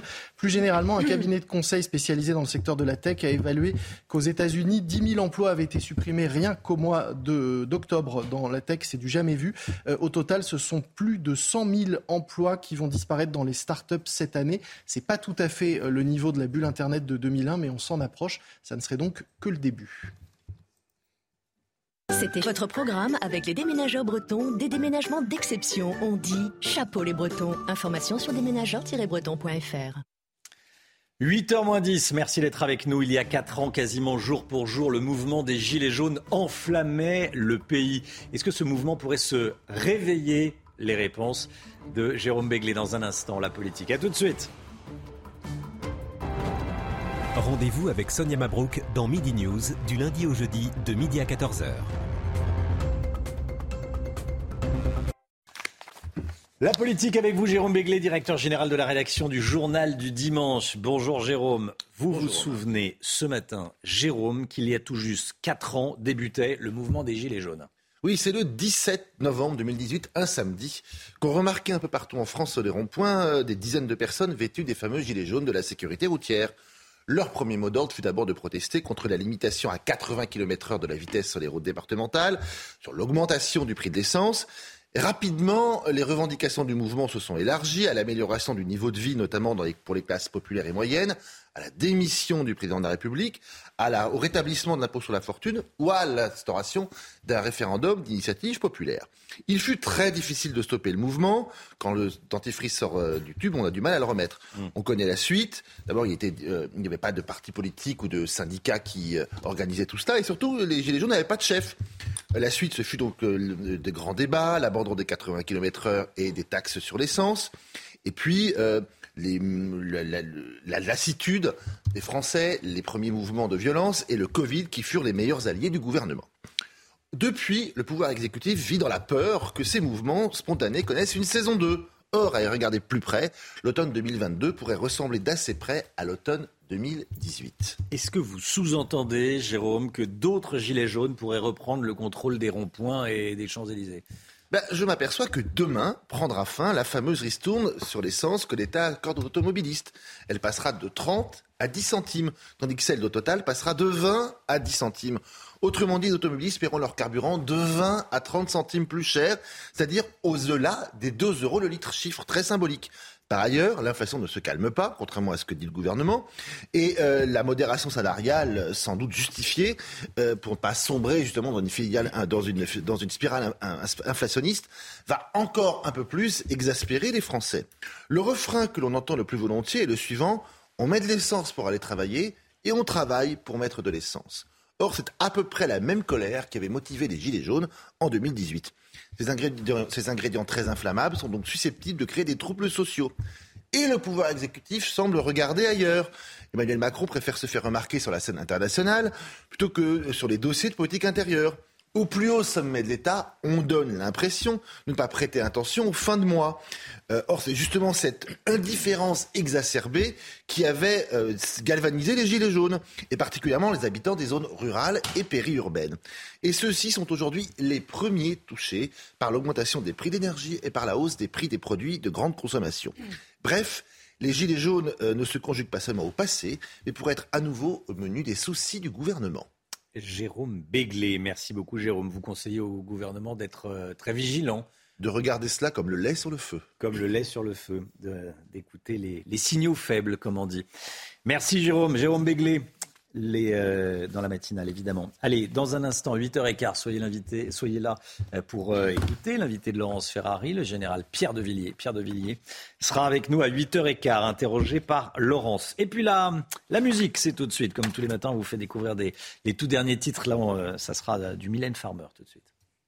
Votre programme vous est présenté par IG Conseil. Les économies d'énergie sont l'affaire de tous. Votre projet chauffage-isolation, notre mission. Rayon vert, le dernier titre de Mylène Farmer en, duo avec Aaron. Ils scellent tous les deux leur collaboration à bord d'un vaisseau spatial. Regardez, le clip nous emmène en plein milieu d'une aventure galactique.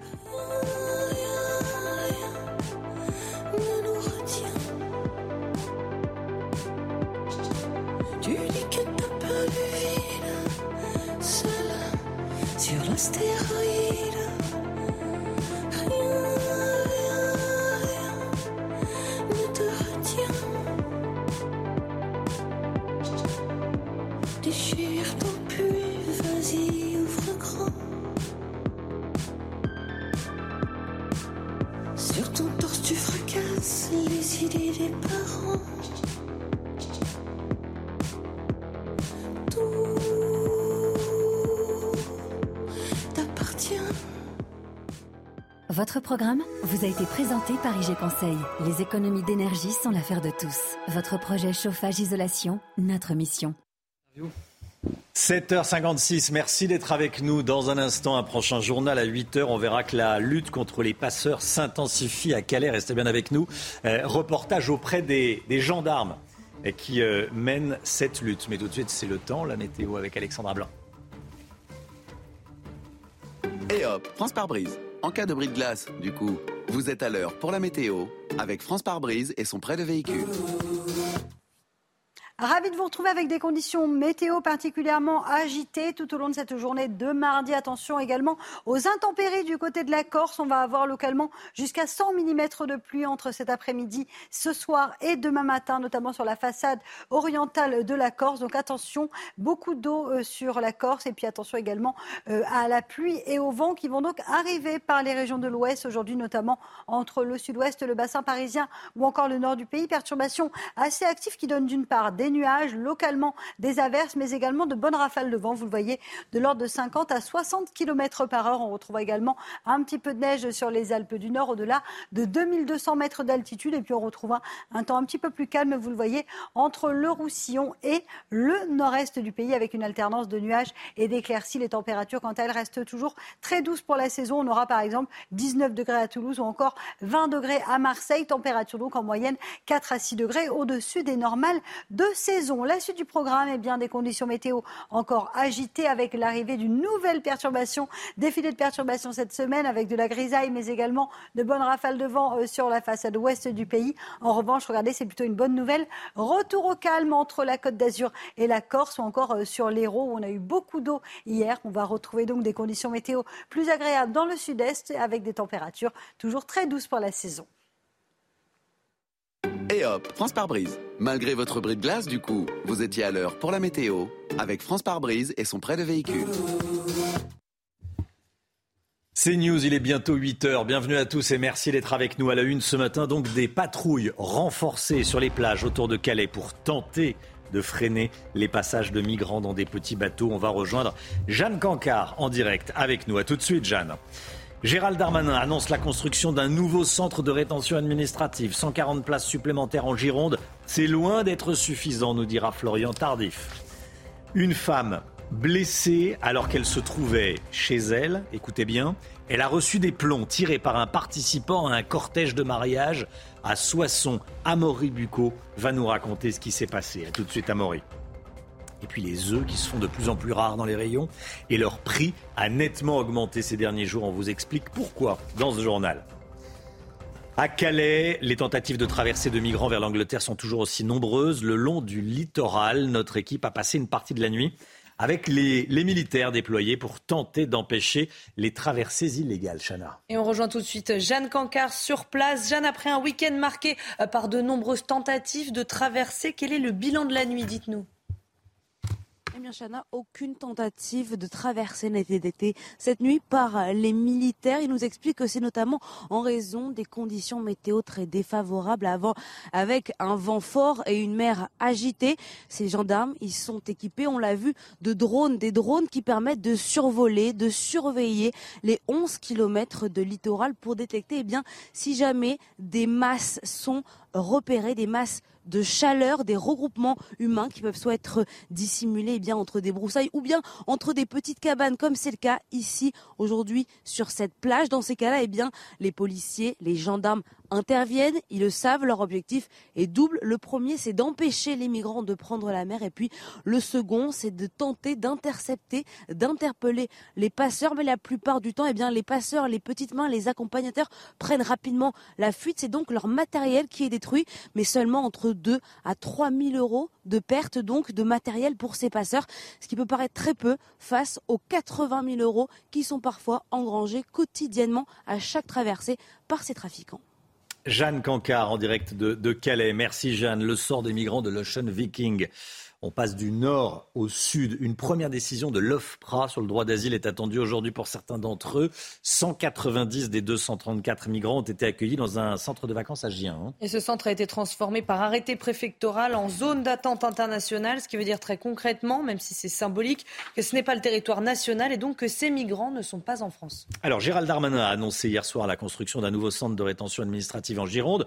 140 places supplémentaires. Florian Tardif, c'est loin d'être suffisant. Oui, c'est justement pour répondre aux attaques de l'opposition sur ce sujet euh, que Gérald Darmanin a fait cette annonce sur les réseaux sociaux euh, hier. On va passer euh, dans cette région de 70 places disponibles à 210. Une première annonce qui fait suite au débat qui a eu lieu récemment sur nos capacités à pouvoir expulser du territoire national les étrangers en situation irrégulière. Ces centres permettent en effet de maintenir dans un lieu fermé un étranger qui fait l'objet d'une décision d'éloignement dans l'attente justement de son renvoi renvoie. Actuellement, le pays compte environ 1800 places dans ses centres de rétention, 1800 places comparées aux 120 000 mesures d'éloignement prononcées par an. Nul besoin de faire un petit calcul pour se rendre compte euh, qu'on est loin, très loin euh, du compte et qu'il y a effectivement un problème de place dans ces centres de rétention administrative. C'est pour cela que l'objectif est d'en créer 3000 euh, d'ici à la fin du quinquennat. Objectif affiché grâce notamment à un amendement déposé par Eric Ciotti, il faut le préciser, et adopté la semaine dernière par la Commission des lois dans le cadre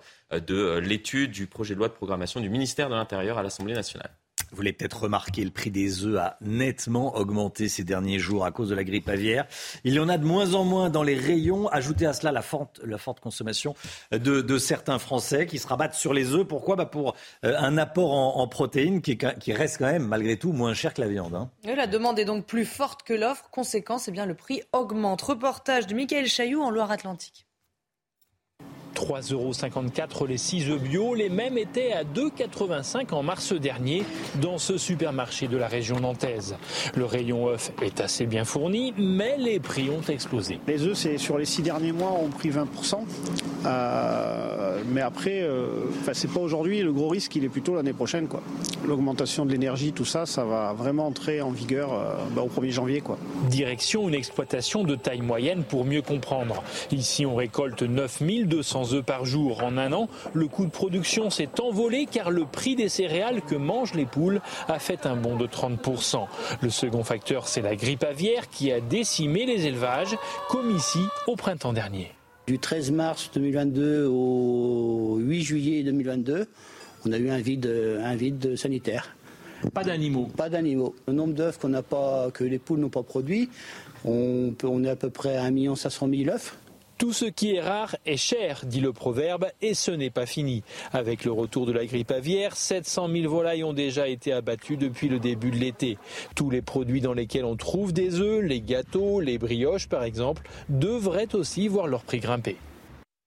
Un nouveau cortège de mariage qui dégénère. On vous raconte cette histoire depuis le début de la matinale. Écoutez bien. Une jeune femme a été blessée par balle samedi en marge d'un mariage à Soissons dans l'Aisne. Amaury Bucco, racontez-nous ce qui s'est passé. Oui, Romain, les faits se sont déroulés samedi vers 14h45 dans le quartier sensible de Presles à Soissons.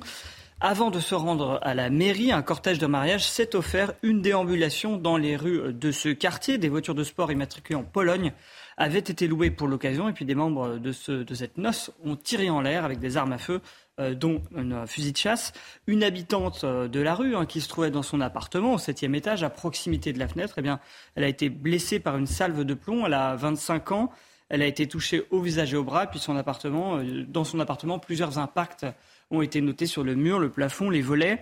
La jeune femme a porté plainte. Elle s'est vue attribuer quatre jours d'ITT impact sur le mur à l'intérieur de la maison, sur le plafond. Bien sûr. Euh, on a interpellé les auteurs des tirs. Quel est leur profil? Qu'est-ce qu'on en sait? Alors oui, la police a bien fait son travail. L'enquête a été rondement menée puisque euh, grâce à des vidéos de la scène, on a pu identifier les auteurs. Deux d'entre eux ont été interpellés euh, dans la foulée et jugés hier matin pour violence involontaire. Ils sont tous deux domiciliés à Reims, âgés de 19 et 29 ans, bien connus de la police et des services aussi de justice. Euh, ils ont été donc euh, condamnés à des peines de prison sans mandat de dépôt, hein, c'est-à-dire qu'ils n'iront pas derrière les barreaux. Puis ils ont également interdiction d'entrer en contact avec la victime, de paraître dans le département de l'Aisne où se trouve Soissons, et interdiction de port d'armes. Merci beaucoup, Amaury. La Chine et la France doivent unir leurs forces pour lutter et pour euh, mettre fin à la guerre en Ukraine. C'est l'appel lancé par Emmanuel Macron au sommet du G20 à Bali après sa rencontre avec son homologue chinois Xi Jinping. Vous l'avez dit, les deux dirigeants se sont rencontrés cette nuit. Écoutez ce qu'a dit Emmanuel Macron. Notre entretien me permet de vous faire part cette fois-ci de vive voix de ma volonté de donner une nouvelle impulsion à la reprise de nos coopérations et en effet d'unir nos forces pour répondre tout à la fois aux grands enjeux internationaux, comme la guerre lancée par la Russie en Ukraine. Je partage votre souhait de tout faire pour que la présidence indonésienne puisse faire de ce G20 un succès et nous permettre de bâtir ce qui est, je crois, de l'intérêt et de la Chine et de la France, c'est-à-dire une véritable stabilité. Regardez ces images impressionnantes. Un conducteur dit avoir perdu le contrôle de sa Tesla. Il ne pouvait plus l'arrêter. La voiture s'est emballée.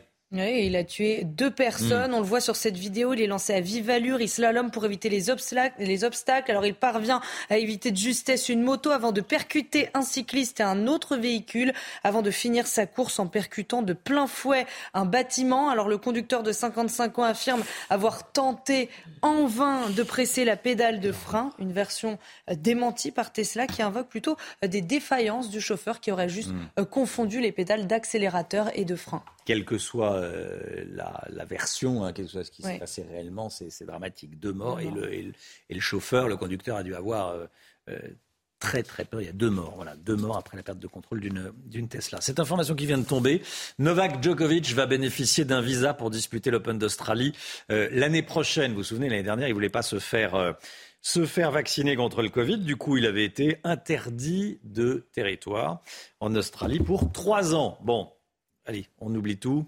Il aura le droit d'aller jouer l'Open euh, d'Australie. Voilà, ça vient, de, ça vient de tomber.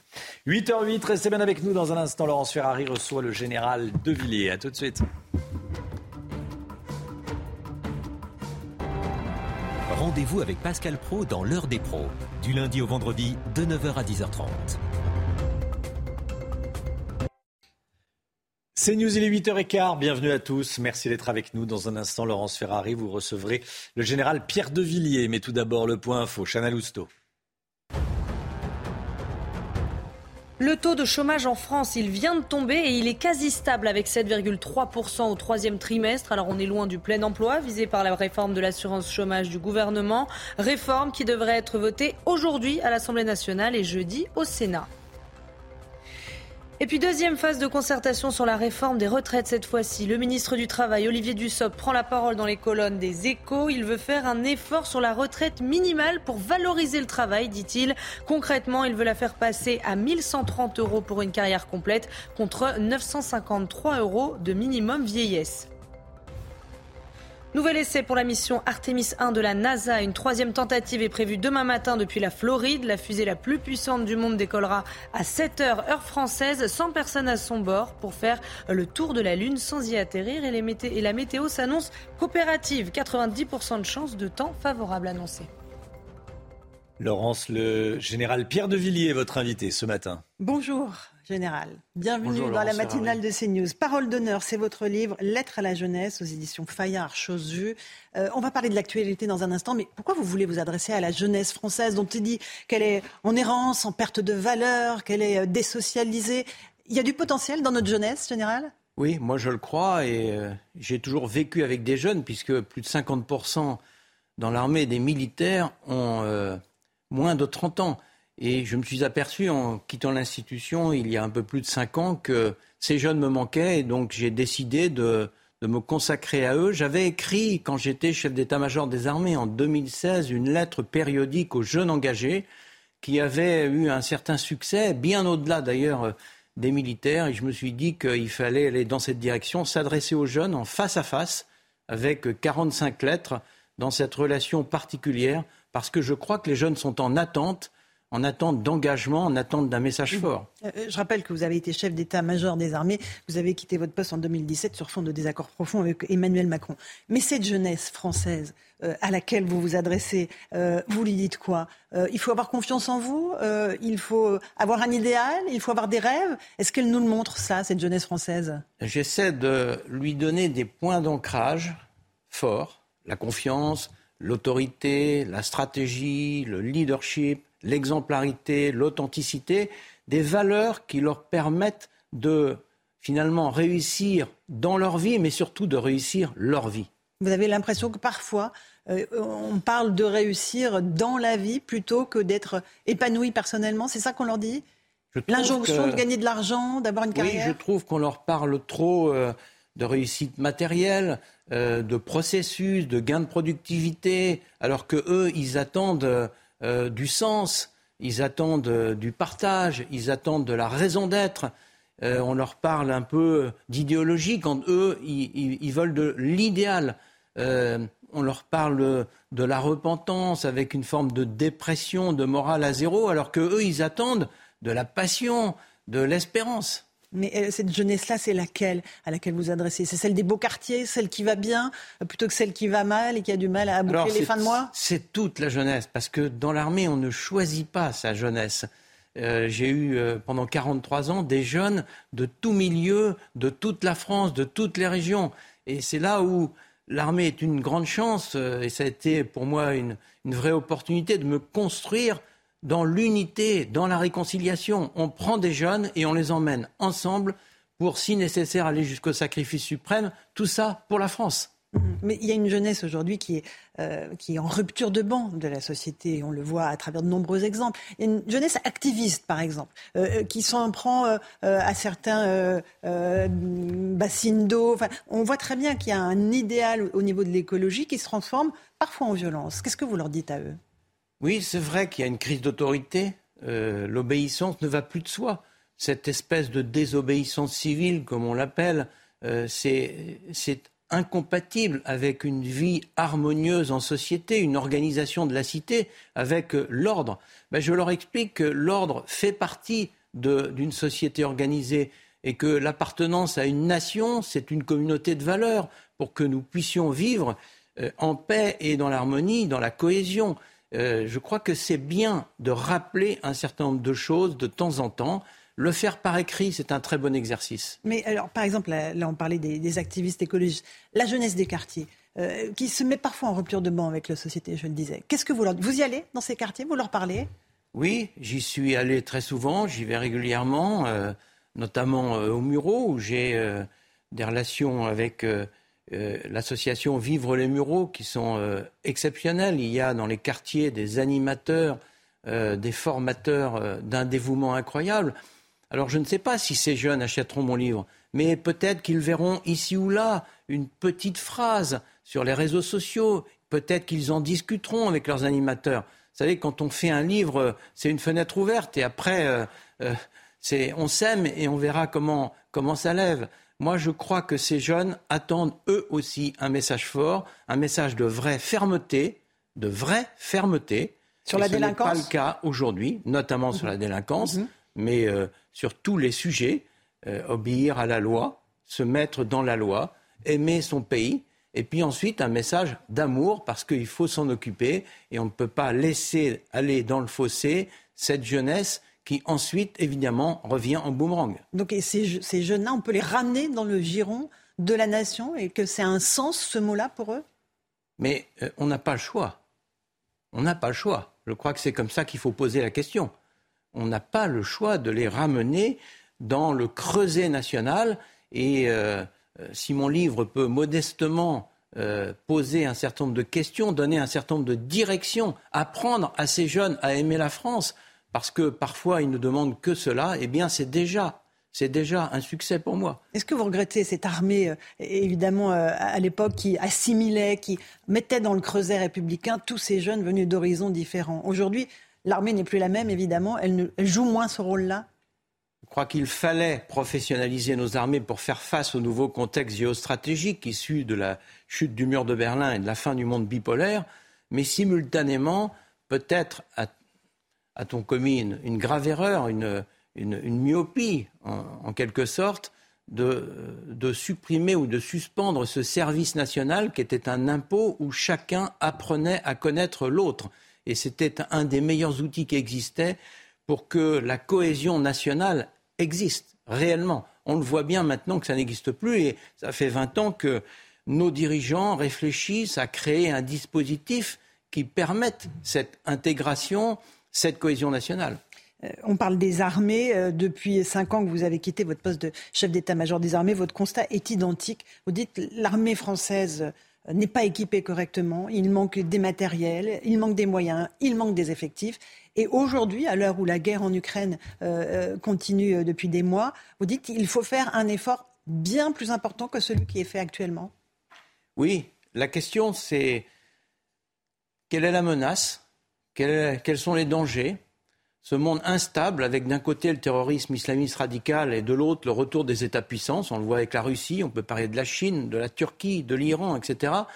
Et euh, cette armée française qui est magnifique, composée d'hommes et de femmes d'un dévouement, d'un sens de l'engagement, d'un esprit patriotique exceptionnel, mais qui est capable de mener des opérations de guerre avec euh, un côté ponctuel dans l'espace et dans le temps, mais une incapacité à durer, notamment en matière de logistique, de pièces de rechange, de munitions. On a bien vu avec l'armée russe combien c'était important pour euh, gagner pendant une guerre tout cet aspect de, soutien logistique. Et c'est ce que j'appelle de mes voeux cette reconstitution de la cohérence entre les missions qui pourraient être confiées aux armées et les moyens qui lui sont donnés. Pas simplement avec une question d'enveloppe budgétaire, mais d'abord avec un raisonnement sur le contrat opérationnel à fixer aux armées. Et ensuite on met l'argent en cohérence avec ce contrat. Euh, en termes de munitions, combien de temps on tiendrait, l'armée française tiendrait euh, face à un conflit de haute intensité, c'est-à-dire une agression d'un autre pays? On parle de quoi? De semaines, de jours, d'heures? Alors, on parle de jours, de semaines, de mois, ça dépend des munitions, évidemment, ça dépend des stocks. Le problème des stocks, c'est ça, ça, coûte très cher parce que ça se périme et que les munitions modernes, si on prend un missile de croisière, évidemment, ça coûte très cher. Mais c'est le prix de la paix c'est, euh, si tu veux, la paix prépare la guerre. Euh, c'est indispensable, de mon point de vue, aujourd'hui, de hausser le niveau de nos stocks. Quand on voit les consommations de munitions, d'artillerie ou de missiles de croisière, simplement ces deux exemples, dans la guerre moderne actuelle en Ukraine. nous avons livré un certain nombre de canons César à l'Ukraine. Il nous en reste peu, du coup. Est-ce qu'il va falloir. Combien de temps il faut pour fabriquer un canon César? Alors, on a livré 20% de notre capacité d'artillerie en canon César, ce qui est, énorme, en munitions probablement un peu plus. Euh, pour reconstruire un canon César, à mon avis, il faut deux ans aujourd'hui parce qu'il y a le châssis, ça c'est assez facile, il y a la tourelle, c'est déjà plus compliqué, et il y a surtout le tube. Et la technicité du tube, c'est plus complexe. Est-ce qu'aujourd'hui, vous dites que les armées françaises sont à l'os ou pas, général? Les armées françaises sont capables de mener des missions de guerre, mais ne sont pas capables de tenir dans la durée, dans la dureté de la guerre, un combat de haute intensité. Et c'est ça la difficulté. C'est pour cela qu'il faut, à mon avis, passer à la vitesse supérieure. Et euh, on est en économie de guerre. Je, suis d'accord avec le président, de la République. Mais une économie de guerre nécessite une technostructure de guerre. Et je pense qu'il faut accélérer euh, le vote de la loi de programmation militaire pour passer les commandes aux industriels et que notre, plateforme industrielle euh, euh, à vocation militaire pour fabriquer ces équipements démarre le plus vite possible en passant à la vitesse supérieure. Donc on a 3 milliards d'euros supplémentaires pour le budget des armées, ce qui au total fera 50 milliards. Quand l'Allemagne met 100 milliards, on est très en deçà de nos voisins allemands? On est très en deçà puisque les, Allemands ont annoncé 100 milliards. On verra bien combien ils vont mettre, mais entre 100 milliards et 3 milliards, c'est pas la même chose. Sachant que nous avons une inflation euh, à 7% qui consomme une partie de ces 3 milliards, une large partie. Donc euh, euh, ce n'est pas suffisant. Je comprends les difficultés budgétaires de l'État, mais des centaines de milliards pour le quoi qu'il en coûte, pour le plan carburant, des dizaines de milliards. On doit pouvoir trouver l'argent pour protéger la France et les Français. C'est le premier devoir d'un État, protéger ses citoyens. Un dernier mot de l'Ukraine. Vous dites qu'il faut que maintenant les deux parties se mettent à discuter euh, pour élaborer un, plan de paix. Et vous dites aussi quelque chose de très important. Vous dites quand un dictateur, et vous parlez de Vladimir Poutine, est dans un tunnel, il ne recule jamais. C'est-à-dire qu'on peut avoir un engrenage, une escalade encore dans ce conflit? On est dans l'escalade depuis le 24 février. C'est bien ce qui m'inquiète. Et euh, l'escalade, euh, on sait où ça peut mener. Un élargissement du conflit, une guerre quand elle démarre, on ne sait jamais quand est-ce qu'elle se termine. En 14, personne ne voulait la guerre. En 39 non plus, personne ne voulait la guerre. Donc euh, moi je pense qu'il faut privilégier la désescalade. on entend au G20 qu'on commence à mhm. envisager de se mettre autour de la table. Moi je, je soutiens cette action. Je pense que il, est temps euh, de mettre les deux protagonistes, qui sont des, frères, des frères slaves, autour de la table, dans une paix qui soit acceptable par les deux parties, et en particulier par l'Ukraine, parce que dans cette affaire, il y a un attaquant et des attaqués. Mais euh, peut-être que ces opportunités de dialogue entre les Américains et les Chinois, qui mhm. pourraient faire pression les uns sur la Russie et les autres euh, sur, euh, sur l'Ukraine. En tout cas, moi je crois que ce n'est pas l'intérêt de l'Europe que cette guerre se prolonge. on voit bien les conséquences qu'elle a au plan politique, économique et international. Je crois que le plus urgent, c'est d'essayer d'instaurer une paix durable. Euh, concernant euh, la France, et on va revenir à la France, vous avez dit aussi votre inquiétude face au désengagement français, euh, notamment au Sahel, les armées françaises. Vous dites qu'il y a un, un, risque de déséquilibre démographique, tout simplement, ce qui pourrait accélérer le phénomène d'immigration que l'on connaît. On a le bateau Océan Viking qui a accosté dans notre pays. C'est un précédent pour vous il y a une brèche qui s'est ouverte dans euh, la politique euh, d'immigration C'est le danger de, l'accueil de ce bateau. Mais chaque fois qu'il y a un bateau comme ça, on, a le choix entre deux mauvaises solutions. Moi, je pense qu'il faut prendre un peu de hauteur par rapport à ce problème des migrations massives qui finalement euh, perturbent la vie de nos démocraties depuis 20 ans. Que va-t-il se passer dans les années qui viennent? Prenons la population de l'Afrique aujourd'hui. Aujourd'hui, c'est 1,3 milliard en 2050, c'est demain. Ils seront 2,5 milliards d'après tous les prévisionnistes, dont plus euh, de la moitié auront moins de 25 ans, donc des jeunes. Euh, évidemment, quand vous discutez avec les Africains, moi, mon ami euh, chef d'état-major nigérien, on en a souvent parlé, on était à Saint-Cyr ensemble, c'est un vrai ami, on se connaît depuis très longtemps. Il m'a dit, mais Pierre, 7 enfants par femme, un des pays les plus pauvres du monde, on a du terrorisme, Qu'est-ce que tu veux que fasse notre population? Elle va partir vers le nord, chercher à survivre tout simplement. Je crois que ce problème des migrations massives doit être réglé au niveau européen par les frontières extérieures, au niveau français par une vraie politique répondant à une vraie stratégie. Ça ne peut pas durer. Euh, est-ce que, au fond, vous êtes optimiste? Général On vient de décrire l'état du monde. Euh, vous vous adressez à la jeunesse française dans ce livre. Est-ce qu'il y a une raison ce matin d'être optimiste pour vous? Oui, la jeunesse parce que je parie sur elle. Je pense que la génération des 20-30 ans euh, en a fini depuis longtemps avec euh, euh, les, cauchemars de 68, le monde d'avant bipolaire. Cette jeunesse, elle veut, elle veut être généreuse, elle veut s'engager, elle veut construire quelque chose de grand. Et c'est elle qu'il faut encourager, parce que c'est elle qui va faire face à ce monde qu'on lui laisse, ce monde en multiples crises, évidemment. Et pour moi, c'est un signe d'espérance. Et le mot espérance, cette petite fille, chère à, Peggy, le mot espérance rime avec France. Ce n'est pas un hasard pour moi. La France aussi est un signe d'espérance dans ce monde extrêmement instable et perturbé. Merci beaucoup, euh, Général Pierre de Villiers, d'être venu ce matin nous parler de ce livre, Parole d'honneur, lettre à la jeunesse, aux éditions Fayard, chose vue. Merci à vous d'être venu porter ce message. Merci à vous de m'avoir accueilli. Merci à vous et à tout de suite. Romain Desarbes pour la suite de la matinale. C'est News, il est 8h30. Merci d'être avec nous. Merci à vous, Laurence Ferrari, votre invité, le général Pierre de Villiers. Allez, à la une ce matin, dernière ligne droite pour profiter de la ristourne gouvernementale à la pompe. Ce soir, à minuit, elle va passer de 30 à 10 centimes. C'est dire si ça vaut le coup, j'allais dire, passez-moi l'expression, mais d'aller faire son plein aujourd'hui.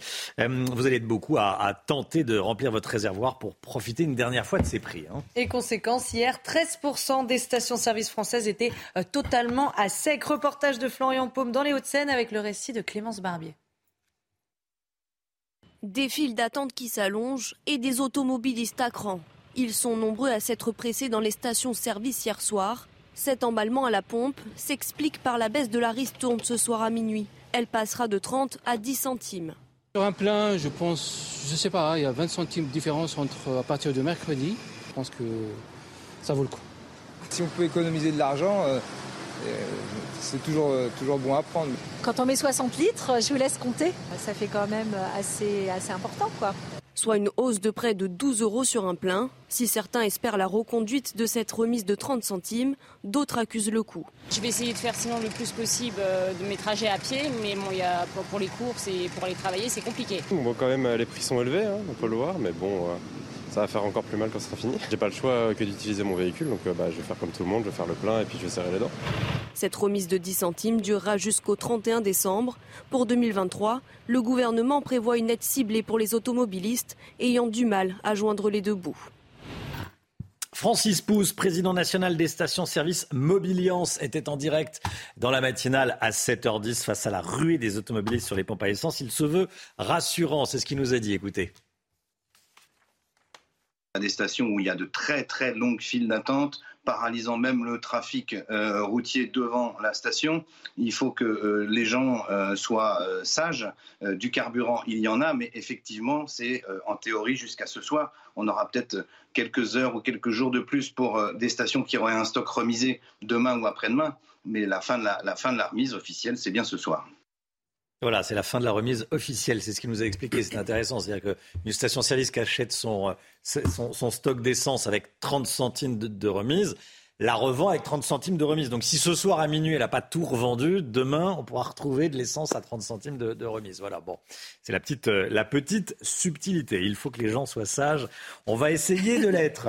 Allez, c'est officiel. La Terre a passé un seuil symbolique. On est actuellement 8 milliards d'humains sur Terre. Et selon les prévisions de l'ONU, cette hausse ne devrait pas s'arrêter là. Regardez, on était 1 milliard en 1800. On est donc aujourd'hui 8 milliards sur Terre. On va passer à 10 milliards en 2050. On devrait atteindre un plateau et arriver à 10 milliards 400 millions en 2100. Alors je vous propose d'écouter les explications de Gilles Pison. Il est professeur au Muséum national d'histoire naturelle si on se retourne en arrière, on était un milliard d'humains en 1800. On est 8 milliards aujourd'hui et les projections des démographes annoncent que nous serions 2 milliards de plus, donc 10 milliards en 2050, mais guère plus ensuite. Les projections des Nations Unies annoncent 10,4 milliards en 2100 donc, euh, si vous voulez, la population mondiale aura été décuplée en trois siècles, entre 1800 et 2100, elle sera passée de 1 milliard à 10 milliards. Et le gros de la croissance démographique mondiale, eh ben, il est déjà derrière nous. Le sort des migrants de l'Ocean Viking, 190 euh, d'entre eux sont accueillis dans un centre de vacances sur la presqu'île de Gien, transformé par arrêté préfectoral en zone d'attente internationale. Euh, on va partir tout de suite sur le terrain, retrouver notre envoyé spécial Augustin Donadieu sur place. Augustin, les migrants avaient jusqu'à ce soir pour déposer leur demande d'asile auprès de l'OFPRA, mais les démarches ont été plus rapides que prévu. Les premières décisions sont attendues dans les prochaines heures Effectivement, Romain, cette procédure accélérée, euh, ces migrants avaient donc jusqu'à ce soir pour effectuer euh, leur demande d'asile. Mais toutes les demandes ont d'ores et déjà été euh, formulées aux 16 agents de l'OFPRA, l'Office français de protection des réfugiés et apatrides. Et je peux vous le dire, les premières réponses sont tombées. Il y a quelques secondes tout juste, Trois autocars viennent de sortir euh, de cette zone d'attente internationale sur la presqu'île de Gien. Euh, trois autocars avec des migrants à l'intérieur qui ont donc quitté euh, cette zone, escortés par sept véhicules de police ainsi que le préfet. Alors pour, le, pour l'heure, aucune information quant à leur destination, mais je vous le rappelle, un tiers de ces 190 majeurs, migrants majeurs, eh bien, seront dispatchés en France. Un autre tiers ira en Allemagne et enfin le dernier tiers eh bien, sera dispersé dans les pays qui ont accepté euh, de les euh, recevoir. Du côté des mineurs, eh bien hier ils ont passé, je vous l'avais dit, euh, une évaluation de minorité et d'isolement et celles et ceux qui seront considérés comme majeurs rejoindront les adultes ici à la presqu'île de, de Gien. Mais il faut savoir que cette presqu'île de Gien, ce centre juste derrière moi, c'est donc une zone d'attente internationale. Concrètement, à l'intérieur de ce centre, ça n'est pas le territoire français. D'où cette mobilisation exceptionnelle 24 heures sur 24. 80 euh, policiers surveillent euh, le site. C'est concrètement un cordon de sécurité qui est formé tout autour de ce euh, village vacances. Un policier tous les 10 mètres parce que le risque, c'est que si un migrant franchit eh bien, une barrière, par exemple, et qu'il arrive sur le trottoir ou sur la chaussée, il sera considéré comme étant sur le territoire français. Et à ce moment-là, la procédure est tout autre. Ce sera centre de rétention administrative au QTF prononcé par le préfet avec des recours possibles, des recours dits suspensifs et donc les migrants pourraient donc rester euh, sur le territoire euh, français, d'où cette forte mobilisation euh, policière 24 heures sur 24. Augustin Donadieu. Merci beaucoup, Augustin, avec les images de Charles Baget. Tiens, ce chiffre que je vous donnais dès 8 heures, le taux de chômage en France, il est tombé ce matin. Il est quasi stable, 7,3% au troisième trimestre, moins 0,1 sur, moins 0,1 point sur par rapport au, deuxième trimestre. On est loin du plein emploi. Euh, pour le moment, on va dire. Deuxième phase de concertation sur la réforme des retraites avec les partenaires sociaux. Le ministre du Travail prend la parole dans les échos ce matin. Il veut faire un effort sur la retraite minimale pour, dit-il, valoriser le travail. On va regarder concrètement ce qu'il propose, ce que propose Olivier Dussopt. 1130 euros de retraite minimum pour une carrière complète contre 953 euros de minimum vieillesse. Le minimum vieillesse, il faut le savoir, on le touche même si on n'a pas travaillé. Il n'y a que 177 euros d'écart entre les deux. C'est assez, c'est assez incitatif le MIG ou pas? Bah, Il fallait de toute façon le remonter puisque le, le minimum vieillesse qui s'appelle l'ASPA, l'allocation de solidarité aux personnes âgées, a été euh, revalorisé il y a, il y a, quelques jours. Donc c'était normal finalement de, de remonter euh, le, la retraite minimale. Elle va augmenter de 30 euros finalement. Elle va passer de 1100 euros promesse de campagne d'Emmanuel Macron à 1130 pour tenir compte de l'inflation. Mais cette histoire, c'est finalement un peu le, même débat qu'entre le, salaire et le chômage euh, ou, les aides. Hein. Euh, il faut effectivement donner euh, les moyens et donner envie de travailler plus longtemps, mais encore faut-il le pouvoir, parce qu'on le rappelle, la France est un des plus mauvais élèves en Europe pour l'emploi des seniors. 42% des Français arrivent à la retraite sans emploi. Le taux de chômage des seniors est le, plus important d'Europe et le taux de chômage des seniors progresse, alors que vous venez de le dire, le chômage a plutôt tendance à reculer, même légèrement en France. C'est donc peut-être les entreprises qu'il faudrait euh, inciter à garder les plus de 55 ans plus longtemps. Merci beaucoup, Lomic. Face à la hausse des prix, un ménage sur deux fait ses courses dans un magasin bon marché, un magasin euh, euh, hard discount. Et comme tous les matins, on vous consulte, on vous donne la parole dans la matinale. Et ce matin, on vous pose cette question face à la hausse des prix. Est-ce que vous aussi, vous êtes passé au hard discount pour faire vos courses? Écoutez vos réponses, c'est votre avis. Avant, j'y allais, j'y allais quasiment pas, quoi. Mais là, c'est tout est cher, la viande, tout. C'est incroyable, vraiment. Je venais déjà, mais j'accentue davantage. On essaie de, bah, de gagner quelques euros. J'y allais déjà avant, mais c'est vrai que là, avec euh, la hausse des prix, j'y vais beaucoup plus souvent qu'avant. Ouais. J'ai pas euh, un budget incroyable, donc euh, j'y allais déjà avant la hausse des prix. Mais bon, là, c'est vrai que c'est toujours, toujours plus avantageux, encore plus aujourd'hui. Je voudrais qu'on parle ce matin d'une guerre oubliée, la guerre entre l'Arménie et l'Azerbaïdjan, un pays chrétien, l'Arménie, qui subit les assauts de son voisin. Il y a eu à nouveau hier soir des tirs à la frontière opérés euh, par euh, l'Azerbaïdjan, l'Azerbaïdjan qui a à nouveau tiré sur l'Arménie. Harold Iman est notre euh, correspondant, notre envoyé spécial pardon, de CNews dans la capitale arménienne, Erevan. Écoutez ces dernières informations. C'est un conflit qui porte sur euh, un territoire disputé de 12 000 km entre l'Arménie et l'Azerbaïdjan. Euh, qui euh, s'appelle Nagorno-Karabakh.